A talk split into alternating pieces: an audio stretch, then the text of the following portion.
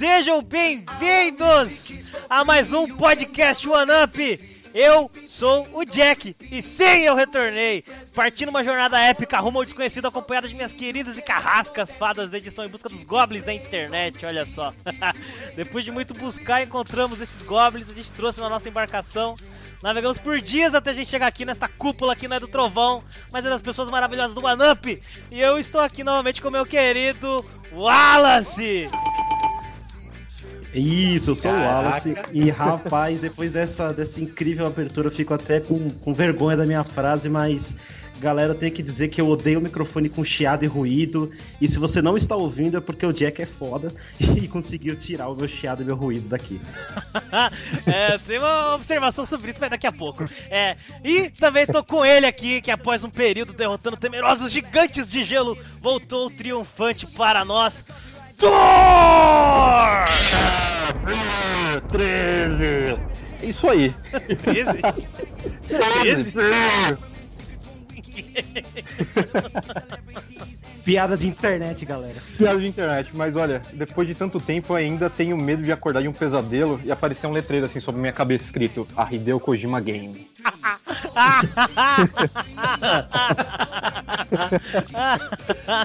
Meu Deus. Ai, ai. Muito boa. E é claro, também tô com ele, o grande vigia da Torre Pop, que me substitui aqui como rosto, tocou andando pra frente minha ausência, meu querido, meu brother, Fábio Lizar. Yes! Aliás, parabéns, viu, por essa introdução, rapaz. Fiquei até Eu tô arrepiado. encabulado. Fiquei até encabulado. E sim, eu sou o Fábio Lizac, estamos em 2018 e não, eu ainda não cheguei em primeiro na porra do PlayerUnknown's Battleground. porra, ainda não? Achei que pelo menos uma vez. Para, o jogo é mó fácil, não sei como o cara não consegue. É, né? Muito fácil. É, muito fácil.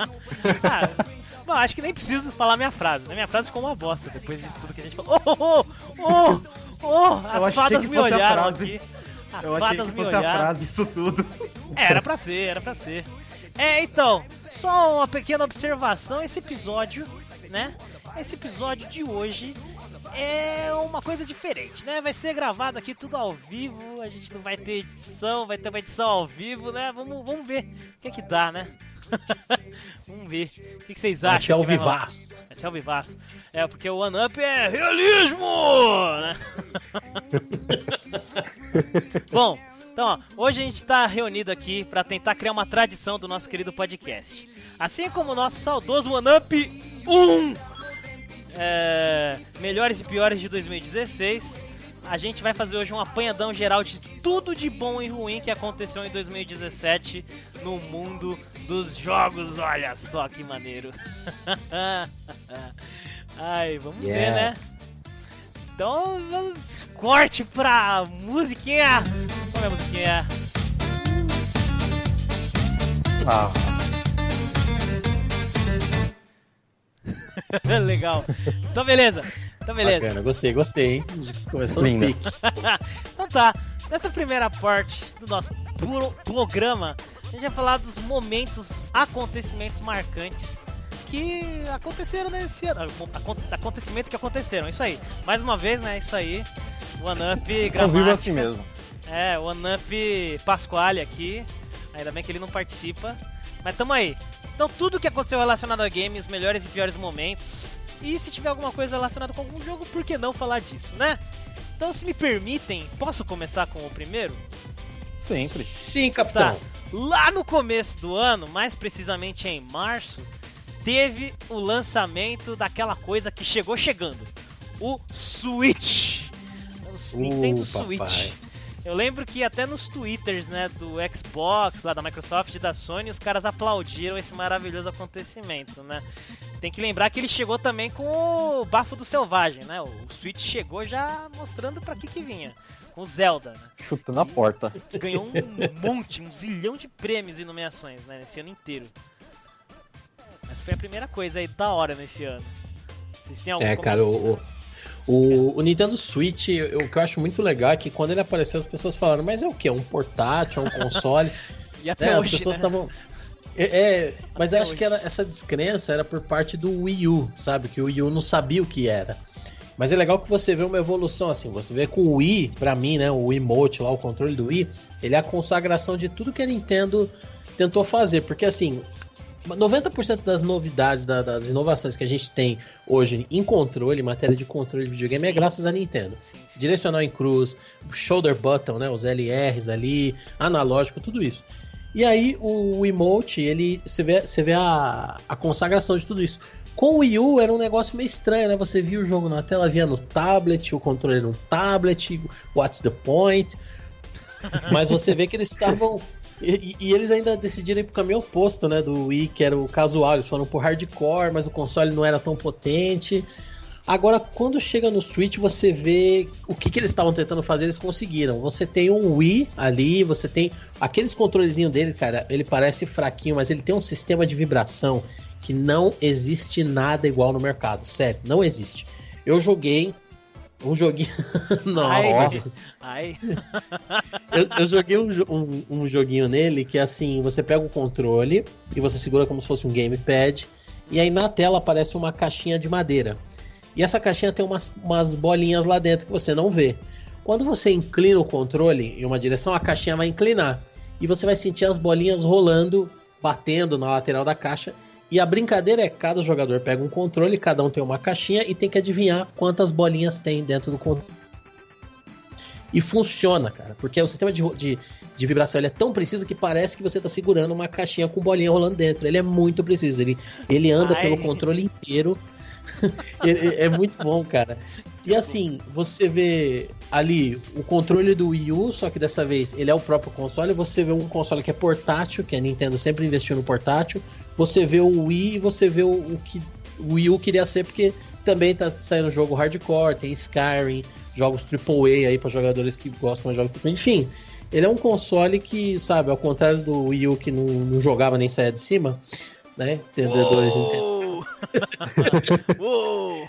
Oh, polêmica! Para, parabéns, parabéns, Nintendo. Sei que você está nos ouvindo, né? Parabéns. Palmas Nintendo, palmas aí, ó. Porque a Nintendo mereceu. Com esse Switch. A Nintendo deu uma virada né, com o Nintendo Switch, se é que vocês me entendem. Ai, que droga. Mas foi uma virada assim de sucesso, né? A gente tá falando de 4 milhões de unidades só nos Estados Unidos em um quê? 10 meses e 10 milhões de unidades no, até o fim de 2017. A Nintendo começou o ano assim, lá em cima, assim, jogando dinheiro pela janela. Uh! Aliás, o que vocês falaram na live anterior, que foi a live de número 29, né?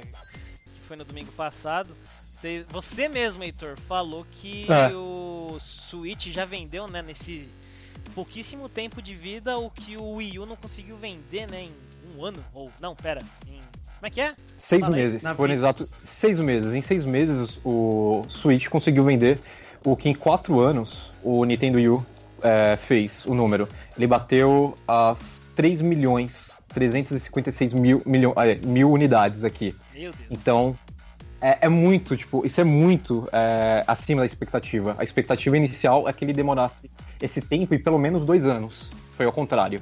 A economia estava boa, não sei o que aconteceu nos Estados Unidos, estava todo mundo muito aberto para Nintendo e foi. Um dos, é, dos motores disso, disso aliás, é, pelo, que se, pelo que se estuda, pelo que se diz aqui pelos dados, é, é graças a, a Zelda. Zelda conseguiu criar assim uma, uma atenção e uma expectativa tão grande que as pessoas tentaram é, escolher aí, é, aliás, testar o Switch. É, não, realmente, jogaço. Eu joguei bem pouquinho, eu joguei no emulador, né? Porque o jogo acabou de sair, a galera. Foi lançado pro Wii U também. E tem um emulador é, que roda, né? É, Wii U, e a galera tava jogando, quem tinha PC monstrão é, a galera tava jogando The Legend of Zelda em 4K. tipo, galera que tem Cross SLI de 1080, da GTX 1080, né, tava jogando em 4K Zelda. Mentira, mentira. Na verdade, o sucesso é porque do, do Switch é porque você pode dar um Hadouken no Street Fighter 2, tá? Então, Zelda nada. O Meu negócio Deus, é, nossa, é dar um Hadouken, tá bom? Então, você pode dar realmente um Hadouken. Você pega os dois controlezinhos, né? Hadouken! Segura na sua mão igual um Hadouken, não um Hadouken, você realmente, é, você joga com o Ryu em primeira pessoa, aí você dá um Hadouken mesmo. Então, Zelda nada. Hadouken é muito mais, tá bom? É, tem um Zelda depois disso, eu não sabia É o disso. Shoryuken também, em primeira pessoa. E a, giratória, só que a giratória você só gira os controles. É. E, O que importa é o Hadouken. o que importa é o Hadouken. Tá, tá bom, né? O que importa é o Hadouken. Hadouken! É o Hadouken. Ô, Só magia top, Rogerinho. eu não sei, o que, que é esse negócio de Rogerinho aí? É meme da internet? Da Ô, internet? ô, meu amigo. Você precisa assistir o Choque de Cultura. Isso daí é a nova Ah. moda. Ah, é verdade, É o você de falou. cultura. Choque de cultura. É. É, como eu disse, né? Eu e as fadas estávamos atrás dos goblins da internet, né? A gente tava. Eles roubaram a internet aqui por. deram. fizeram greve, né? Por dois meses aí. Então eu tava sem acesso. Capitão Mas é. Jack estava navegando por águas perigosas. Águas perigosas. Por Ah, mares nunca é. antes Ah. navegados. É. Ó, Mas, ok. Ok, ok, ok. O... Eu tenho uma notícia aqui que. uns acontecimentos que me lembra o Fábio. Eu quero perguntar, Fábio, fala aí algum acontecimento desse ano. Tem algum aí pra nós? Cara, assim, a gente falou de. Você falou de março, né? Do comecinho do ano que chegou com o Nintendo Switch. Quando chegou ficou meio. é, ali a galera um pouco insegura, mas aos poucos ele foi, né? bah, explodindo aí.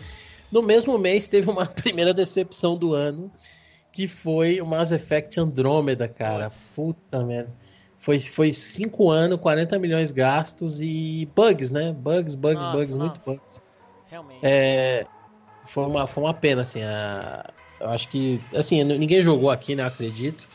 Mas quem jogou também falou que o jogo ele não lembra muito. O jogo é ruim, além dos bugs, o jogo. a- o Mass jogo é Effect é, bem- uma franquia Medíocre, né? bem medíocre. O Mass Effect, já vi gente falando que foi uma das melhores franquias sci-fi que surgiram é, nos últimos anos, assim, sentido geral, falando de cultura pop. E esse jogo, ele, você explora vários planetas, mas em nenhum momento você sente que você tá num planeta alienígena. É, eu vi gente falando assim que sentiu falta de algo que nem o Interestelar, que você chegar num planeta que o tempo passa mais devagar, que a gravidade é mais leve, né? Seria uma boa variação. E o jogo, não, só muda cenário mesmo. E bem fraco, esses personagens não cativam e tal. É uma pena. É, esse jogo, cara. Eu fiz até um, um histórico aqui desse jogo, né? Porque tem vários, ah, vários fatores que levaram ao fracasso dele. Apesar de que muitos fãs, o Felipe, por exemplo, nosso amigo, né, o Hirata, ele é fã da franquia e ele gostou do jogo, apesar dos pesares, né? Mas acho que é mais aquele amor de fã, né? Mas, tipo, pelo que eu vi, desde a pré-produção o negócio já tava, tava ruim, tava zoado. Foda, né? É meio bagunçado porque parece que a galera que cuidava mesmo do Mass Effect, eles pegaram, a BioWare pegou pra colocar pra trabalhar no Anthem, que é um jogo que vai vir aí que quando a na E3, quando a Microsoft anunciou oficialmente que o Project Scorpio seria o Xbox One X, dos trailers lá que eles mostraram, um deles era o Anthem. E é um jogo de mundo aberto, com os caras com exoesqueleto e jetpack, o caramba, e uns gráficos incríveis. Parece que esse é o que tá trabalhando mesmo a galera do Mass Effect, que vai ter o espírito do Mass Effect. Então o Mass Effect Andromeda acabou sendo prejudicado aí, talvez, por essa decisão. É, e agora que você falou tava- isso. Desculpa, Wallace, vai? Não, é que eu, na época do Mass Effect eu cheguei a ver um pouquinho dessas, dessas tretinhas que rolou, né? De desenvolvedor. Aparentemente, a equipe do Dragon Age Inquisition e a equipe do é, Mass Effect teve uma pequena, um pequeno, como se diz, um conflito entre eles. E aí parece que não houve um trabalho em conjunto, porque aparentemente eles têm, eles têm uma parceria e tudo, mas não houve o trabalho. Então, o, o, que, o, o que eles poderiam ter pego do Dragon Age Inquisition, que é todo aquele sistema de animação que eles têm, que é todo feito por uma IA, que é extremamente avançado, é muito, muito, muito bom mesmo, não foi usado e tudo mais. E aí. E aí teve esse problema, o jogo não saiu com tudo, né? Que tinha que ter, principalmente nas animações, que foi o que a galera mais pesou, né? Acho que você. Acho que todo mundo aqui viu aqueles vídeos de, por exemplo, o carinha descer a escada, chega no final da escada, ele continua na animação de escada, só que ele tá andando reto. Então, é, é, tipo, é, vários desses problemas, vários, assim. Então, por quê? Porque foi feito todo um sistema novo em cima, sendo que eles poderiam ter pego do Dragon Age Inquisition. E aí teve essa briga, aí não rolou, não pegou, não pegou o sistema e deu no que deu esses problemas aí, né? É, pelo que eu vi, os caras ficaram sem equipe de animação do bagulho praticamente o projeto inteiro. E aliás, o jogo ele só começou a ser desenvolvido realmente com dois anos antes do lançamento, né? Teve cinco anos de desenvolvimento, entre aspas, mas foi só dois anos que trabalharam realmente no negócio. E esse treco que você falou do, da, da, equipe da BioWare do Dragon Age, né, que é a BioWare Edmonton, que eles criaram a trilogia original do, do Mass Effect, eles começaram a tretar com a BioWare Montreal, que é a que fez o Andromeda, né? Os caras falaram, ah, vocês estão fazendo é, besteira aí, não sei o quê. Ah, nossa, teve treta interna, teve nego que saiu no começo, Tipo, o, o Gerard Leriani, eu não sei como é que pronuncia, ele era o diretor do jogo e parece que ele saiu também. Ele não tava com uma, uma visão criativa, tipo, ó, vamos fazer um Mass Effect. Vai ser assim, ó, desse jeito que tá, Mass Effect. É isso.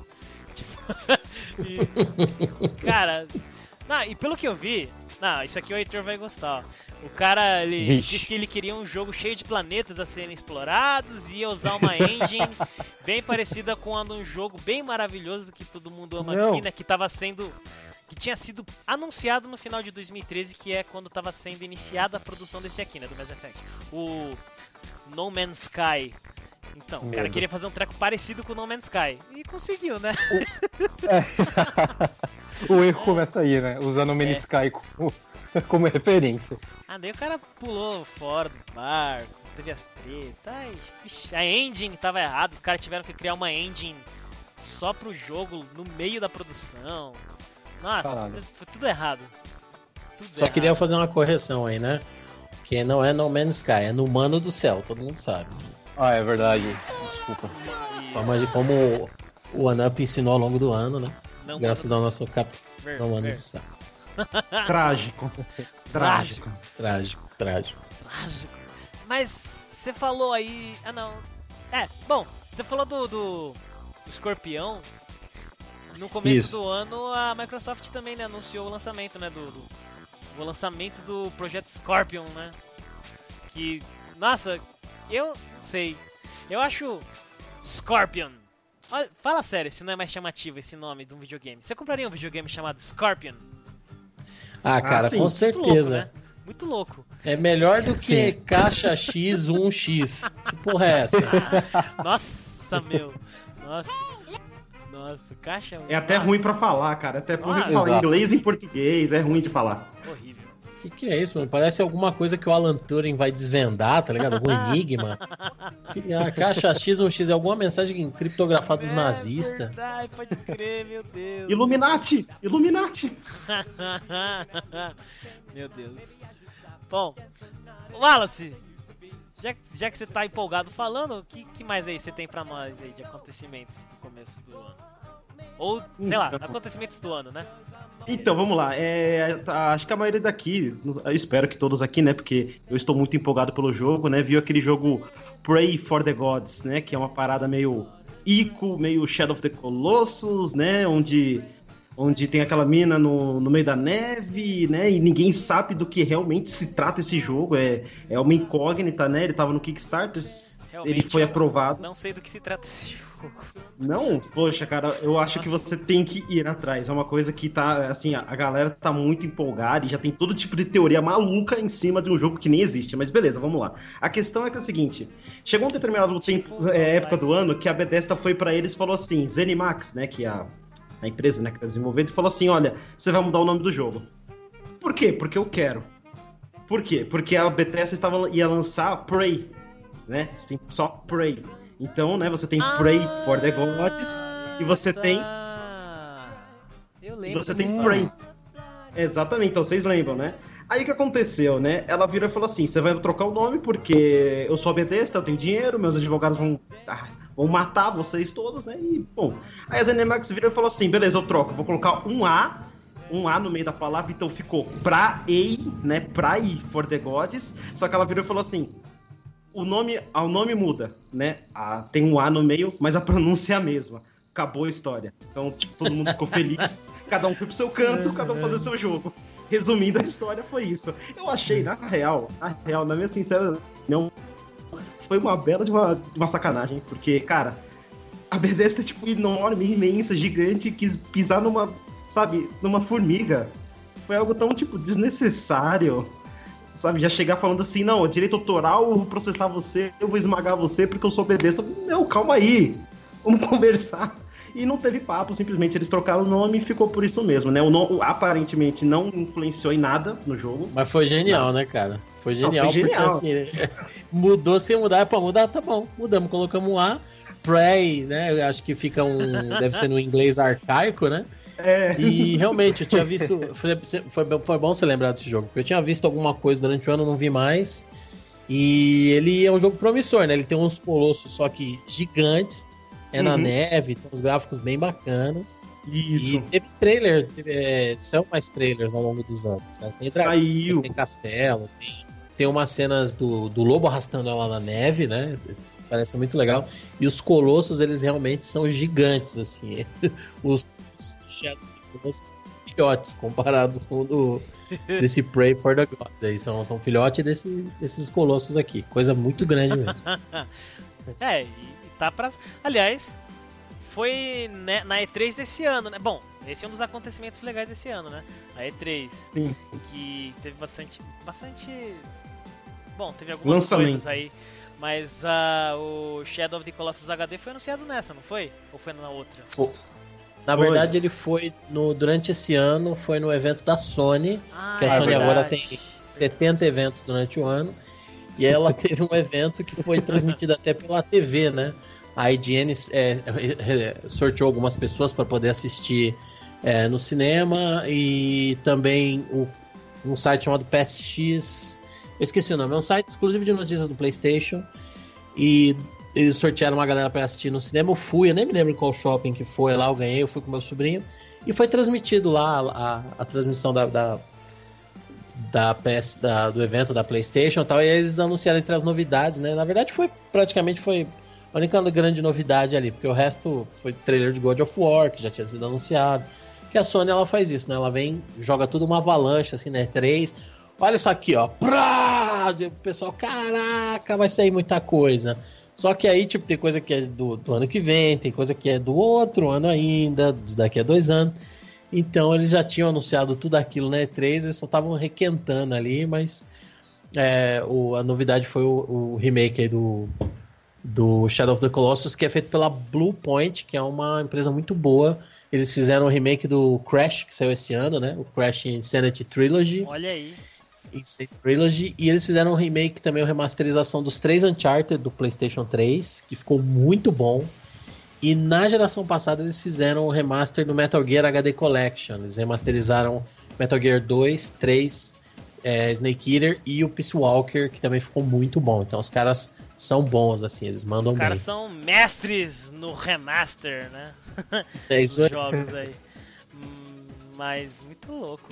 Você até falou, né, da, dessa conferência da Sony certo? Num, num, episódio especial aqui do Ana. Ah, devo, devo, ter falado, não me lembro agora, mas Você provavelmente. Gravou. Fica aí a dica, né, pra dar uma vasculhada aí na nossa lista de coisas do One Up. Mas você tinha falado de acontecimentos esse então, ano, né? Porque eu, eu, acabei falando de game, né? Mas a gente tá falando de acontecimentos ainda, né? Não tem problema. É um apanhadão geral. Ô, já ah, tá. Já, já que é acontecimentos, muito bem lembrado, meu querido Fábio. Ô, Thor, o que que você Oi. tem de, de, O que, que você lembra aí de algo que aconteceu esse ano, 2017? 2017, eu acho que uma coisa. Logo, logo no final do ano, assim, só pra, só pra quebrar, assim, 2017 em dois. esse Clássico cara aqui Thor. que ele. Não, aqui, esse cara ele. Ele causa, assim, ele fala alguma coisa, ele já. A, a, internet, gamers, enfim, a comunidade ela vai abaixo que foi né, na The Game Awards 2017, Death ah. Stranding, né? E o Kojima solta aquele, assim, aquele teaser, assim, só para deixar a gente na loucura e a internet fica insana, assim. Até hoje a gente só vive de, de teorias e possibilidades sobre o jogo e a gente não sabe literalmente de nada, assim. É, o jogo ainda não tem data de lançamento, sabe só que ele vai ser, pelo jeito, exclusivo da Sony, né, do PlayStation 4. E só, a gente sabe aqui de é, alguns atores que participaram do, do, do processo de criação do, do, game, né? Como, como personagens mesmo, enfim. Mas o jogo parece insano, é, parece uma distopia é, no, no, futuro pós-apocalíptico, ao mesmo tempo não parece. Aí, aí já disseram que não, é, pra gente ficar calmo, porque o jogo não é um jogo de terror, na verdade é um jogo de ficção científica com um pouco de humor ainda. Então, é. Humor, eu acho que 2016. Kojima é, e Del Toro. É, Vixe. É, aquele humor é bem no nível deles mesmo, assim. Então a gente só fica na expectativa e acho que foi uma coisa que marcou o final de ano. É, até hoje a gente tem vídeos saindo com teorias, possibilidades, é, as pessoas esmiuçando a internet, buscando é, códigos e, e tentando entender aonde vai a história, ou até mesmo como vai ser o jogo. Mas até onde a gente sabe, é um jogo de ação, sci-fi, como eles disseram, com um toque de humor, né? Meio, meio macabro, e é isso. É, eu acho que no final de 2017 ficou marcado aí por isso. Death Stranding chegou assim com um pequeno teaser numa premiação de games e tomou o lugar dela. É, foi o assunto no, do outro dia. Foi no The Game Awards, certo? The Game Awards Isso. 2017. Bom, já que estamos falando disso, né? A gente até fez a One Up Live número 27 falando especialmente sobre esse evento, né? Fizemos todos aqui, marcando o retorno do Thor pro, pro One Verdade. Up. E, Verdade. Já que a gente tá falando disso, né, um dos maiores destaques né, fica para Zelda o Bafo do Selvagem, que ganhou o jogo do ano, né, o prêmio de jogo do ano. Entre vários outros jogos que a gente falou lá, é só ir lá e ouvir. Mas teve o, um cara aí nesse, nesse Game Awards que que roubou a cena, né? o Joseph Fairs, Fars, eu não sei como é que fala o nome dele. Eu acho que é lá, Joseph Fars. O cara do, do, do Brothers e do A Way Out. Ai, caraca.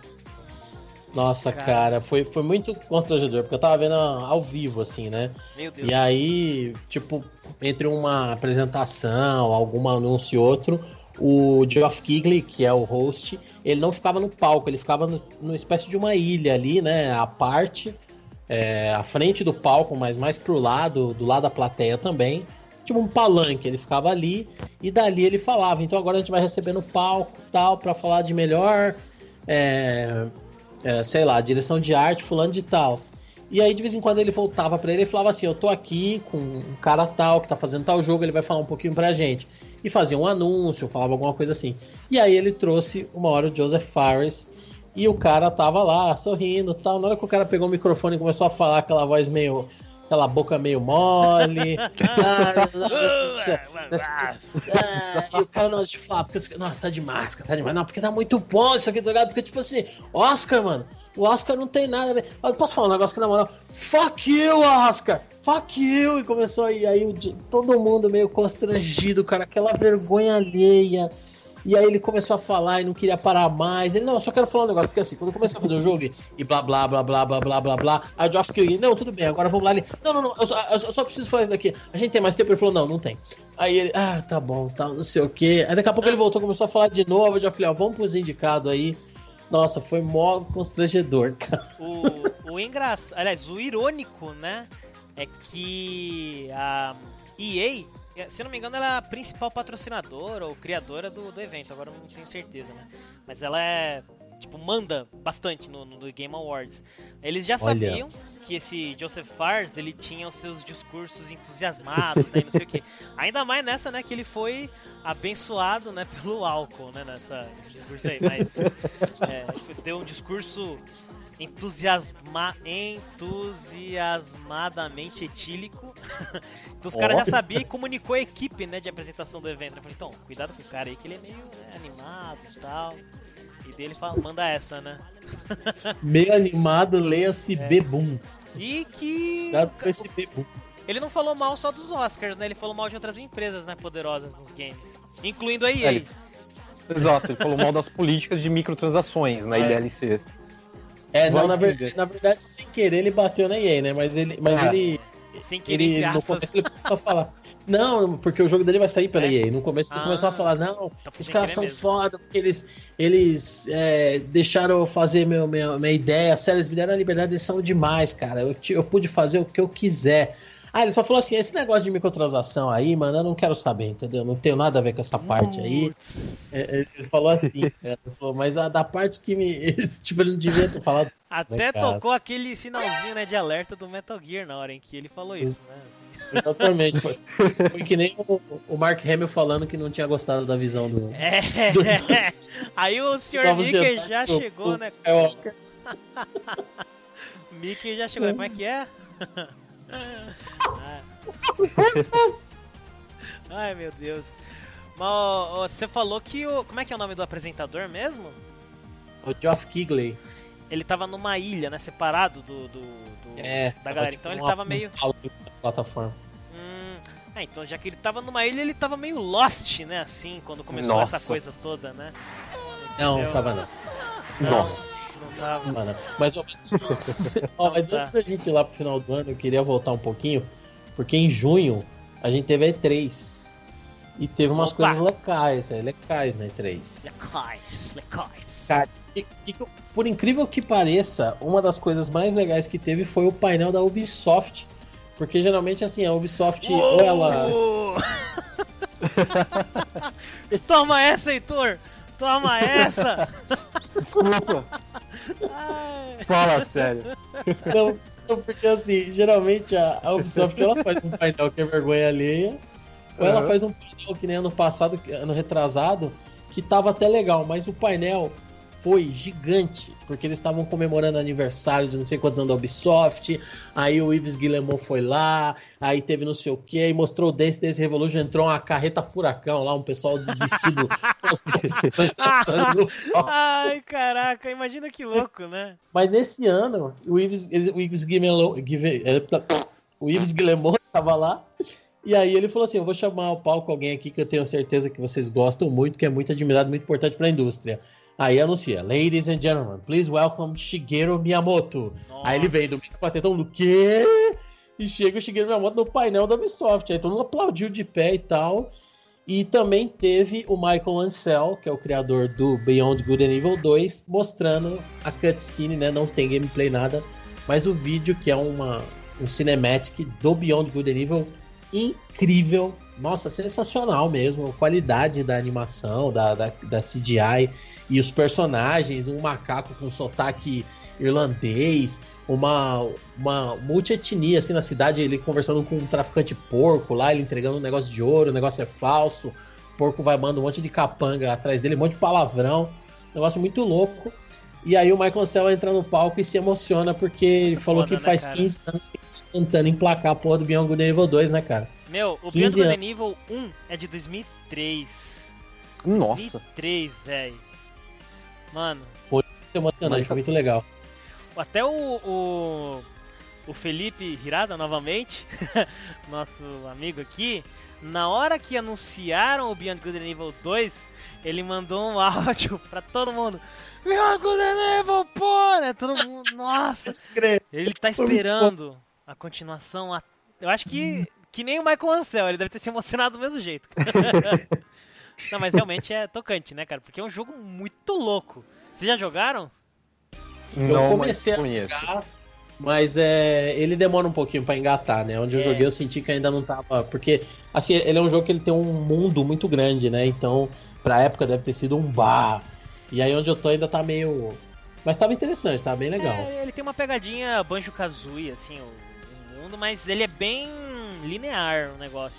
Mas é muito boa a história, cara. É muito bom. Um jogo muito bem feito, muito bonito, muito da hora. Vale muito a pena. E, e esse 2 aí, cara. Nossa, só pelos trailers promete, né? Eu espero muito que dê certo. Porque o jogo tá sendo feito com amor, pelo que dá pra ver, né? Nossa, você, depois ele mostrou um vídeo, ele falando assim, olha, isso é o que a gente tá vendo aqui, essa nave é que mostra no final da cutscene, não sei o que.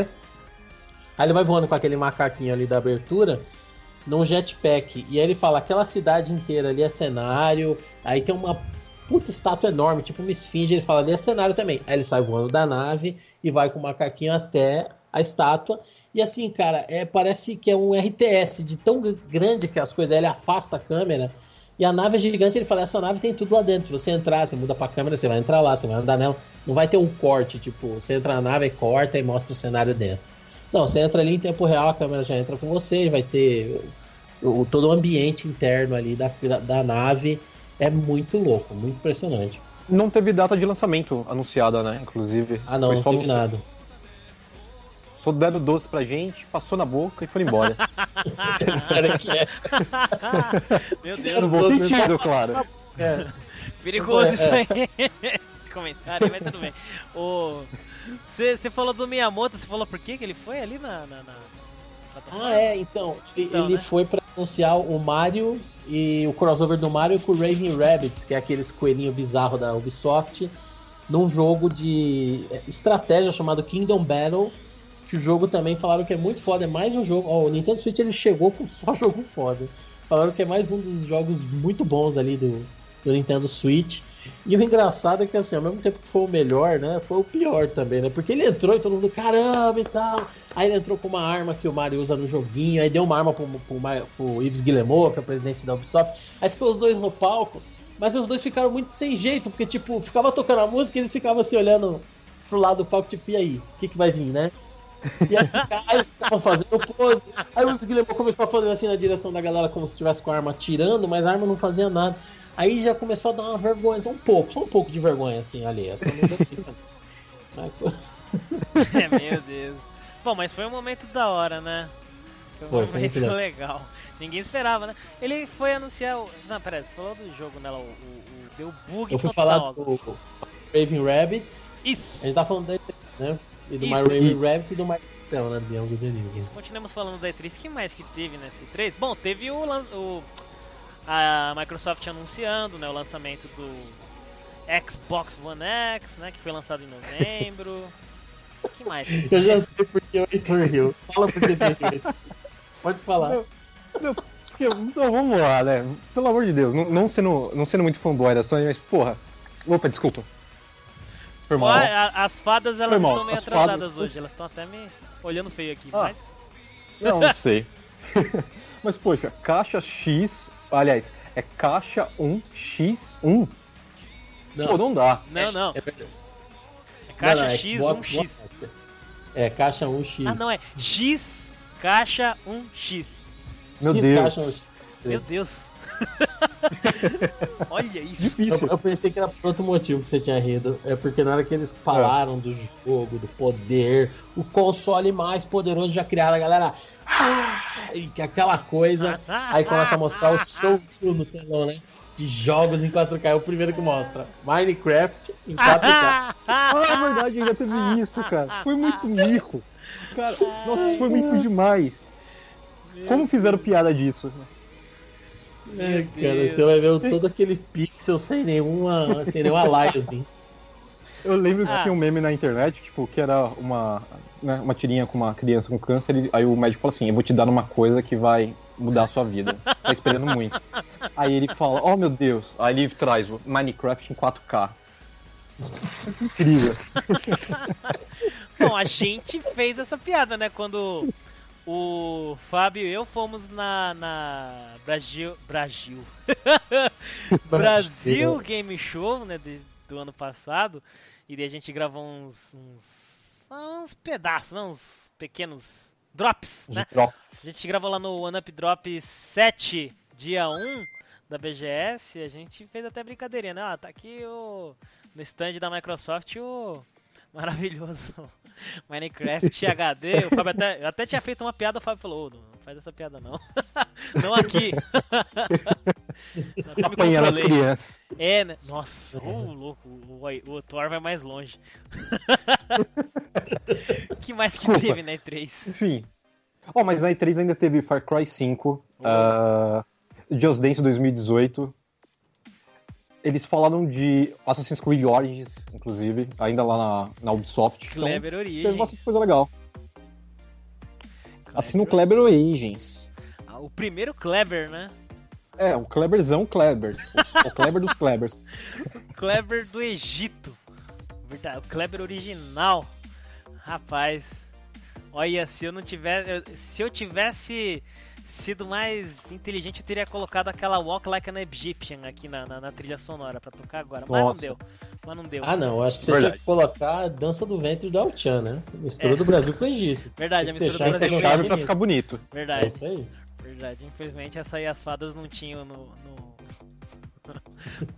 no repertório delas. Bom, mas ó, deixa eu puxar uma coisa aqui que eu achei que o Fábio fosse falar. Falou, mas não falou, né? Que foi do ano passado. Que lançou em março o PUBG, não foi? Foi, sim, Então, mas aí eu pensei que a gente ia deixar pra parte de games, né? Ah, É, bom, ele mas quer é um enaltecer. Mas é que assim. É que foi um acontecimento, cara. Porque foi um Foi, puta fenômeno. É por isso que eu, eu quero falar isso na parte do acontecimento. Porque, mano, olha o fenômeno que foi isso até hoje. É uma das coisas mais jogadas que tem aí na, na- no mundo. Até hoje. E ele saiu oficialmente? Foi lançado oficialmente? Foi lançado 20 de Então, dezembro, ele foi aí, ó. lançado oficialmente 1.0, né? E foi lançado inclusive no Xbox Live Preview também pro Xbox, né? Aí, cara, ó, olha como foi um acontecimento isso, porque o jogo foi lançado beta. Mano, e já foi, Foi. um estrondo. Putz, mexeu aí na comunidade gamer, velho. Não, foi foda. Ó, só pra ter uma ideia, a gente falou o ano inteiro, né, de PUBG nas inteiro. lives aí do, do OneUp. Ele, ele é um jogo que foi criado pelo Brandon Green, que já tinha criado um mod de arma. A gente falou de mod bastante também no OneUp, que eu vou puxar pela memória aqui do Mestre Jack. Foi qual OneUp? Ah, olha a sacanagem, o cara me pegando aqui de surpresa. Mas tudo Ah, bem, Eu falo, tudo foi bem. o One Up One Review número 8. Ok, Ah, garoto. Game Eu também tava pensando nisso. A gente É. falou na live domingo, né? Pode crer. Tudo bem. É isso aí. E, e, assim, era um mod de Arma 2, era um mod pro DayZ que era um mod de Arma 2, era um mod do mod. Aí depois ele fez o mod do Arma 3, aí depois ele fez um modo Battle Royale pro H1Z1, que chama King of the Hill. E aí a Blue Hole chamou ele, que é a produtora, não é a Blue Point que a gente tinha falado dos, rema dos remaster, não, é a Blue Hole, empresa coreana, chamou pra fazer o Battle Royale definitivo. E aí, cara, eu vou falar só uns números aqui Opa, do PUBG durante esse ano. No Early Access, o Early Access começou no dia 23 de março, no- do beta. Ele alcançou a marca de 11 milhões de dólares no- nos primeiros três Putz, dias. Já Três? acumulou 11 milhões de dólares. Três. Três dias. Três dias. Na segunda semana de abril, que foi menos de 15 dias, é, desde que do dia 23 de março para a segunda semana de abril, ele tinha vendido um milhão de cópias. Ele chegou a bater 89 mil jogadores online. E no mesmo mês, ele chegou a arrecadar 34 milhões de dólares, ultrapassando o Overwatch, que já tinha quase um ano, e Counter-Strike Global, Global Face, que tinha sido lançado em 2012. Mano, Então, em maio, ele já tinha vendido cerca de 2 milhões de cópias. Em junho, completando 3 meses de Early Access, ele ultrapassou 4 milhões de cópias, que foi o que o Minecraft, que é um fenômeno né, dos jogos indie, levou um ano para alcançar. meu Deus. Um fenômeno. Em setembro, ele de- eles declararam ter vendido 24 milhões de cópias, 9 meses. E em matéria de número de jogador, em agosto de 2017, eles já tinham ultrapassado GTA V, Counter-Strike Global Offensive, o Fallout 4 e o Dota 2, que eram os campeões da Valve. O Dota 2 era o campeão de pico de jogador online ao mesmo tempo. O, o Dota ele tinha ó, é, feito a marca de 1,29 milhões de jogadores simultâneos em 2016 e o PUBG fez 1.3 e três dias depois dele ter sido lançado no Xbox Live Preview, no dia 20 de dezembro, né? O jogo tava rodando até meio bugadinho ali, dando uns picos de 30 FPS, mas caindo muitas vezes o jogo, porque é um jogo que não é muito otimizado, né? Esse é um, um dos problemas do PUBG. Mas ele alcançou um milhão de cópias no Xbox, então provavelmente a história do sucesso vai se repetir nos consoles, né? porque nem foi lançado pro PlayStation 4 ainda. É E o verdade. último recorde que teve sucesso, que eu tenho um registro aí, foi que ele alcançou 3 milhões de jogadores simultâneos na manhã da sexta-feira do dia 29 de dezembro. Isso foi numa sexta. A galera meteu atestado pra ficar já em casa, pra, pro Natal, pra virar do ano, jogando PUBG. Vai tomar no. Ô, Opa, ô, Opa! ô, vai tomar no PUBG. É que eu acho que enquanto você tava falando esses números, né? Aliás, enquanto acontecia esses números, os caras devem ter visto, né? Falar Bethesda, né? Quando eles olharam isso tudo, né? Mano, porque, putz, véi, impressionante mesmo. Então tá vendo como que foi um acontecimento? Isso não foi simplesmente um lançamento de um jogo, foi um acontecimento, um fenômeno, realmente. Meu Deus. Foi a consagração desse gênero, né? Do, do, Né? do Battle Royale. Já existia, mas foi a consagração. Tanto que a gente teve, né? Depois Fortnite vindo aí, com que eu não é. vou falar nem Battle Royale, né? Vindo com o modo Battle Royale. E agora o Paladins anunciou que vai ter o Paladins Battlegrounds. Quer dizer, é. Ele não se contenta só ser o filme pobre de Overwatch, né? Ele quer, ele quer agregar a família. Ai, caraca, meu Deus. Bom, então tá, já que. Ai, meu Deus. Thor, Thor, Thor. Bom, já que a gente tá. Ah, já, já que você falou de Fortnite, né? Foi em julho, né? Que ele foi lançado. Foi. Deixa eu ver. Eu não sou bom com meses, mas foi há pouco tempo depois do. do, do, do, do PUBG, né? E. É, o Fortnite foi em julho, isso mesmo. Foi lançado aí por meio de veio para tentar, entre aspas, né, competir com o PUBG. Só que teve muita polêmica, né, nesse lançamento. A mecânica, que foi ligeiramente modificada para ficar bem parecido similar, entre aspas, ao PUBG, né? E os personagens caindo do céu e que é, adiantaram quem, quem jogou aí, também. Quem, quem, joga aí o PUBG pode falar melhor disso é o Wallace, Wallace. né, Wallace? Oi, oi. Sim, Você que joga sim, o PUBG, então. como é que é o PUBG aí? O PUBG, o Cara, Fortnite. então, o Fortnite é mais ou menos o seguinte: tem essa parada que vocês falaram que é. Você começa, né, caindo do, do. Não é um avião lá, na verdade é um. um é que agora, como é tá ainda com a decoração. É um avião, é um avião ônibus, né?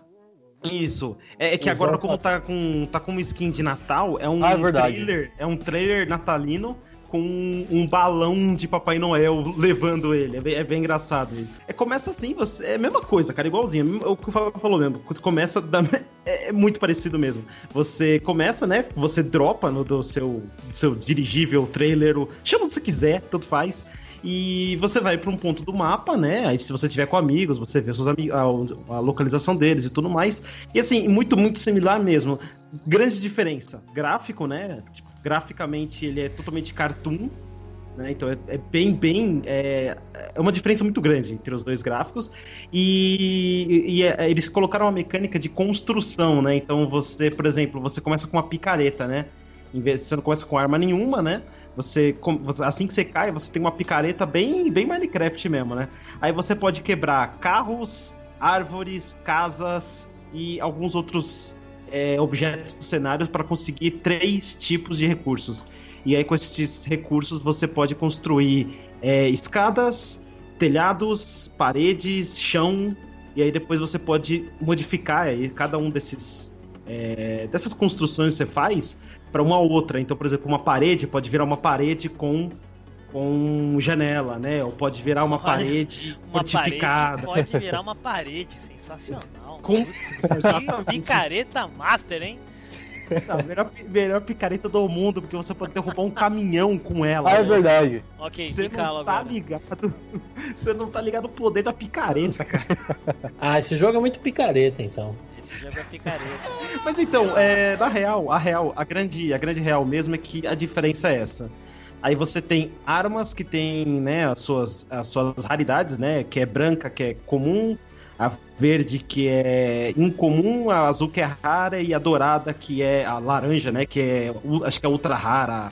A, sei lá, no, é, é dá muito dano. Dá muito dano, é isso. isso é o que importa, né? Faz boom, faz boom. É, faz boom. Se você, tem, se você tem uma bazuca dourada, você vai fazer muito estrago. Mas assim, é, vou falar a verdade que é, um pouquinho chato as cópias que tem, né? Vou falar a verdade para você que o pouquinho que eu joguei depois de eu falei, é, é. É uma cópia aqui, né? É uma cópia ali, né? Tem umas copiazinhas aqui, né? Mas é divertido. É divertido porque a gente tá jogando em party, né? Com, com a galera, tudo. Tá. Diego aí, que sempre participa, que já participou, né, de um episódio, tá sempre no, nos comentários lá das lives, né? Ele é, tá o, jogando aqui também. O tá Diego, o, ele participou o do 199 PC versus console. Isso.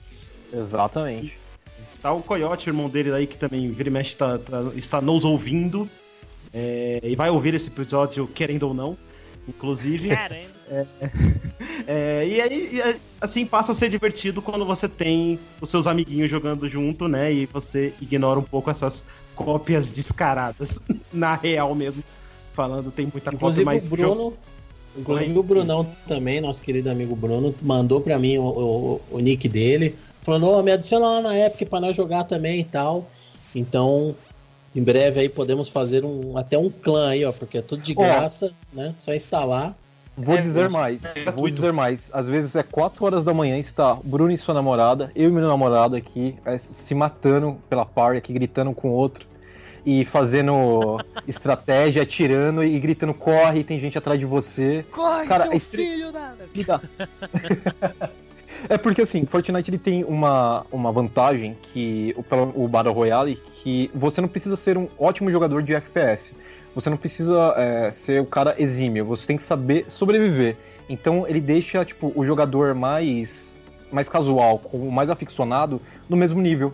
É, ontem, inclusive, a gente terminou uma partida de dupla em segundo, então, assim, ele cria uma satisfação rápida. A partida é rápida, terminou, já vai pro lobby, então ele tem uma, um dinamismo, acho que PUBG não, não, não é muito atrativo nisso. Fora que ele ainda tem a vantagem de conectar qualquer tipo de. É, tanto console quanto PC, independente do seu console, todo mundo na mesma par. Então, é, ele deixa todo mundo jogar. Essa é uma, acho que uma vantagem que o Fortnite tem. É, eu, eu, eu acho que, assim, né? É um jogo de graça, né? E a gente gosta de jogar com os amigos. E sempre tem esse problema: um tem um console, outro tem outro. Uh, um tem um jogo, outro não tem. Eu tô jogando Overwatch, o Wallace tá jogando Paladins, o Jean tá jogando, sei Mani lá, eu é. Minecraft 4K. Isso. Tá jogando. É... não, mas eu falando de FPS, ele tá jogando, é. sei lá, Nem Battlefield, comentar. né? Dando um exemplo né? E aí sempre tem esse problema. O, o, Fortnite, ele pegou essa vantagem, né? Vamos botar um jogo de graça que tem crossplay. Inclusive, eu não sei como eles estão fazendo esse crossplay, quais plataformas jogam com quais, porque a Sony ela tá fechando, né? Ah, os jogos já têm condições de fazer isso, mas por algum motivo ela não quer. Ela diz que não pode é, permitir que os jogadores delas fiquem sujeitos a uma rede de outra empresa, que eles não, não podem garantir a qualidade do serviço. Essa é a desculpa deles, porque o console deles está vendendo mais. E a desculpa da Microsoft Também. é que falar, ah, eu quero que todo mundo jogue junto, porque as pessoas joguem com seus amigos, porque o console deles está vendendo menos. Mas o Fortnite, apesar dele ter essas vantagens, assim, eu, eu, eu concordo com você. O Battle, o PUBG ele é bem hardcore mesmo. É, ele tem um controle parecido com o Arma, só que é mais light, porque o Arma você usa o teclado inteiro. É, ele é um misto de Sério? sobrevivência. Teclado inteiro? O teclado inteiro. Eu achava cara. que a arma era só o gatilho. Nossa. Pois é, né? Você tá de volta, né, cara? Você voltou mesmo. Você voltou. Bem-vindo. Oh, mas o trono ainda desceu, por enquanto. É, mas não sei não. Depois Olha. Vamos ver, tá vamos ver até o fim aí. do episódio. Tá rolando, né? tá rolando a rebelião do Robert, é. a rebelião de Jack. Eu, e tipo, o que que acontece? É, só que eu, vou falar uma historinha rapidinha do Fortnite. Esse Fortnite que saiu é o Fortnite Battle Royale, certo? É um modo de jogo do Fortnite. Exatamente. O, Fort, né, o Fortnite mesmo ele foi anunciado lá em 2011 na, num evento que era da Spike TV ainda, que é o, o primórdio do The Game Awards. Chamava Spike TV Game Awards. E aí quando a, a Spike TV anunciou que não ia mais fazer o evento, o Geoff Keighley pegou o evento, começou a desvinculou da, da, do canal e começou a fazer. E lá em 2011 o Cliff Bleszinski ainda estava na Unreal, na, na Epic, diria o criador do Gears of War. Ele foi lá e anunciou, mostrou, mostraram um teaser animado do Fortnite. Só que o jogo fazia semanas que ele tinha surgido a ideia numa game jam interna lá da Epic. Então ele era praticamente só um conceito. Então ele foi anunciado muito cedo e o desenvolvimento dele demorou também. Em 2014, quando ele já estava ali num beta e tal, num alpha, eles começaram a olhar na fonte que eu li, fala que a Epic percebeu que o mercado estava é, mordando o rumo para uma tendência de jogos como um serviço, né? Que esses jogos free to play ou que é, como por exemplo GTA V, que fica sendo conteúdo ali online para as pessoas jogar online, é um jogo como um serviço e vai ter microtransação dentro. O que quer dizer na verdade é assim, eles viram que a Riot, né, tava fazendo uma quantia obscena uma montanha de dinheiro com, com o LoL e falaram, nós queremos também. E aí mudaram o rumo do jogo, e aí tiveram que trabalhar mais ainda, tiveram que contratar empresas chinesas especializadas em serviço de internet. E aí o jogo em 2015 ele já estava jogável, mas eles tiveram que ficar fazendo esses ajustes, esses tweakings. Então, em julho, acho que foi desse ano, 2017, o jogo ele entrou em Early Access para quem Isso. comprasse um pack lá de Survivor, sei lá o que no jogo, você já podia começar a jogar o Fortnite normal. Só que ele chegou no mercado que Overwatch estava estabelecido, um mercado saturado pelo multiplayer competitivo, né? Você tem Rainbow Six Siege, que também já estava no competitivo, você tinha Ghost Recon Wildlands, que é um FPS, não é competitivo, mas que, querendo ou não, era mais um título da Ubisoft aí no mercado. Fantástico. Você tinha Overwatch estabelecido, é, você tinha Paladins vindo na aba do, do, Paladins não tinha saído ainda, né? Paladins tinha. Não, tinha saído sim, só em setembro de 2016. Então ele chegou no mercado saturado, com uma conta pesada, porque nesse meio tempo eles estavam desenvolvendo um outro jogo de tiro também que foi cancelado da Epic. Um jogo que ficou desenvolvendo muitos anos. E aí alguém lá na reunião, sabe aquele meme, aquele quadrinho que tá uma reunião na empresa, alguém fala, e se a gente fizer tal coisa? E é jogado pela janela. É, só que em vez de ser jogado, esse cara foi o empregado do mês, né? Porque ele falou, e se a gente fizer o nosso PUBG? Aí nasceu o Fortnite Battle Royale, né? Porque o Fortnite mesmo vai sair ano que vem, mas o, o, talvez eu acho até que se marcar nem sai, viu? Eu acho que não sei. É capaz do cara falar, ó, vai ser só Fortnite Battle Royale mesmo. Então, eles tinham uma conta para fechar e eles falaram, vamos fazer um Battle Royale nosso. E tudo bem, é um gênero, né? O Brandon Green, os caras lá não é dono do gênero, mas o problema é que a Epic faz Unreal e Unreal, o, o, o, o PUBG é feito no Unreal. Então o que a Blue Hole está preocupada é que eles podem chegar para os caras, é, para o suporte e revelar que eles estão tentando implementar uma coisa e não conseguem, e o suporte fala, os caras vão fazer tal coisa, vão fazer um modo de jogo assim. Aí a galera vê primeiro no Fortnite do, antes do próprio PUBG que criou o um negócio. Putz. Né? Esse que é, é, o problema, né? Então eles, eles falaram que ia procurar ações legais, não tem como procurar ação legal. Se eles, se eles apertar muito, a Unreal fala, ah, então a gente vai suspender aí o uso da, da Unreal Engine, vocês vão ter que se virar, eles vão, vão quebrar as pernas. E ao mesmo tempo eles estão refém da empresa. O que eles fizer lá, a Epic pode ir com uma equipe maior implementar antes e fazer. E, e querendo ou não, o PUBG, apesar de ter uma ideia genial, ser um jogo mais sério, super tenso e tal, ele é meio zoadinho no código dele, né? Ele é mais pesadinho o netcode dele, o código que ele atualiza, né, que ele bate no servidor lá para atualizar o jogo, ele bate cerca de 7 vezes por segundo, enquanto os jogos competitivos bate no mínimo 17 vezes. Então, às vezes pode dar um delay, às vezes é um tiro que você perde. Então, se eles, é, os outros jogos podem acabar ganhando dele nesse aspecto, de ser mais redondo, mais bem feito. Enfim, é uma situação difícil aí para Blue Hole aí nessa questão do Fortnite. É, bom, depois dessa essa história. é que você. É que empolguei, empolguei. Vocês tinham falado da, da EA, né? Que o, o cara lá falou mal da EA. E você falou agora das microtransações aí. Isso me lembrou um negócio também relacionado a EA e também relacionado a microtransações, né? As loot boxes no Star Wars Battlefront 2, né? Que foi uma grande polêmica aí desse ano. Que aconteceu aí, né? Polêmica e problema, né? Gerou uma discussão tremenda na comunidade dos Nossa, jogos. Nossa, foi feio. Muito, muita, muita discussão, Cê cara. manja dessa muita coisa treta. aí, Wallace? Olha, vou falar, vou falar para você que eu peguei a discussão no final dessa, dessa briga da loot box, mas o, o parece que a gota d'água para a comunidade foi o Battlefront 2. Foi. Parece que foi ele que, que a galera virou e falou: mano, agora chega, vocês têm que parar, porque eu não posso pagar 250 reais num jogo, aqui vamos falando aqui, né? É, 250 reais num jogo, né? É, sendo que eu vou ter que gastar mais 250 reais lá dentro do jogo. Se, se fosse um jogo free, todo mundo aceitava, porque free tem esse, tem esse tipo de modelo, né? Então é aceitável para geral, né? Por exemplo, o LoL tem isso, Dota tem isso, né? Vários jogos free. É, Fortnite tem isso. Vários jogos free to play tem esse modelo de loot box, porque são free. Mas quando você fala de um jogo que você tá pagando caro, você tem que comprar DLC, você ainda tem que pagar, vai. Uh, sei lá, é, parece que cada loot box acho que é 10 dólares. Agora, agora tô totalmente perdido no valor. É, é da de Star Wars? Isso. É, eu não sei também. Eu sei que eram, eles estavam. Tem aquela moeda premium, né? Isso. Que... cristais lá. E para você acumular a moeda normal do jogo era tipo. para pegar personagens que nem o Luke e o Darth Vader era tipo 40 horas de jogo. Isso, só que você abre, você abre uma loot box que pode vir um personagem que você já tem. E o que você faz com esse personagem que você já tem? Nada. simplesmente ah, nada. que legal. Ele fica guardado lá pra você, só pra você ostentar Darth Vaders. não Cara- uma coleção de Darth Vaders. Então, esse... Não é possível, cara. Ridículo, cara. Mas assim, é...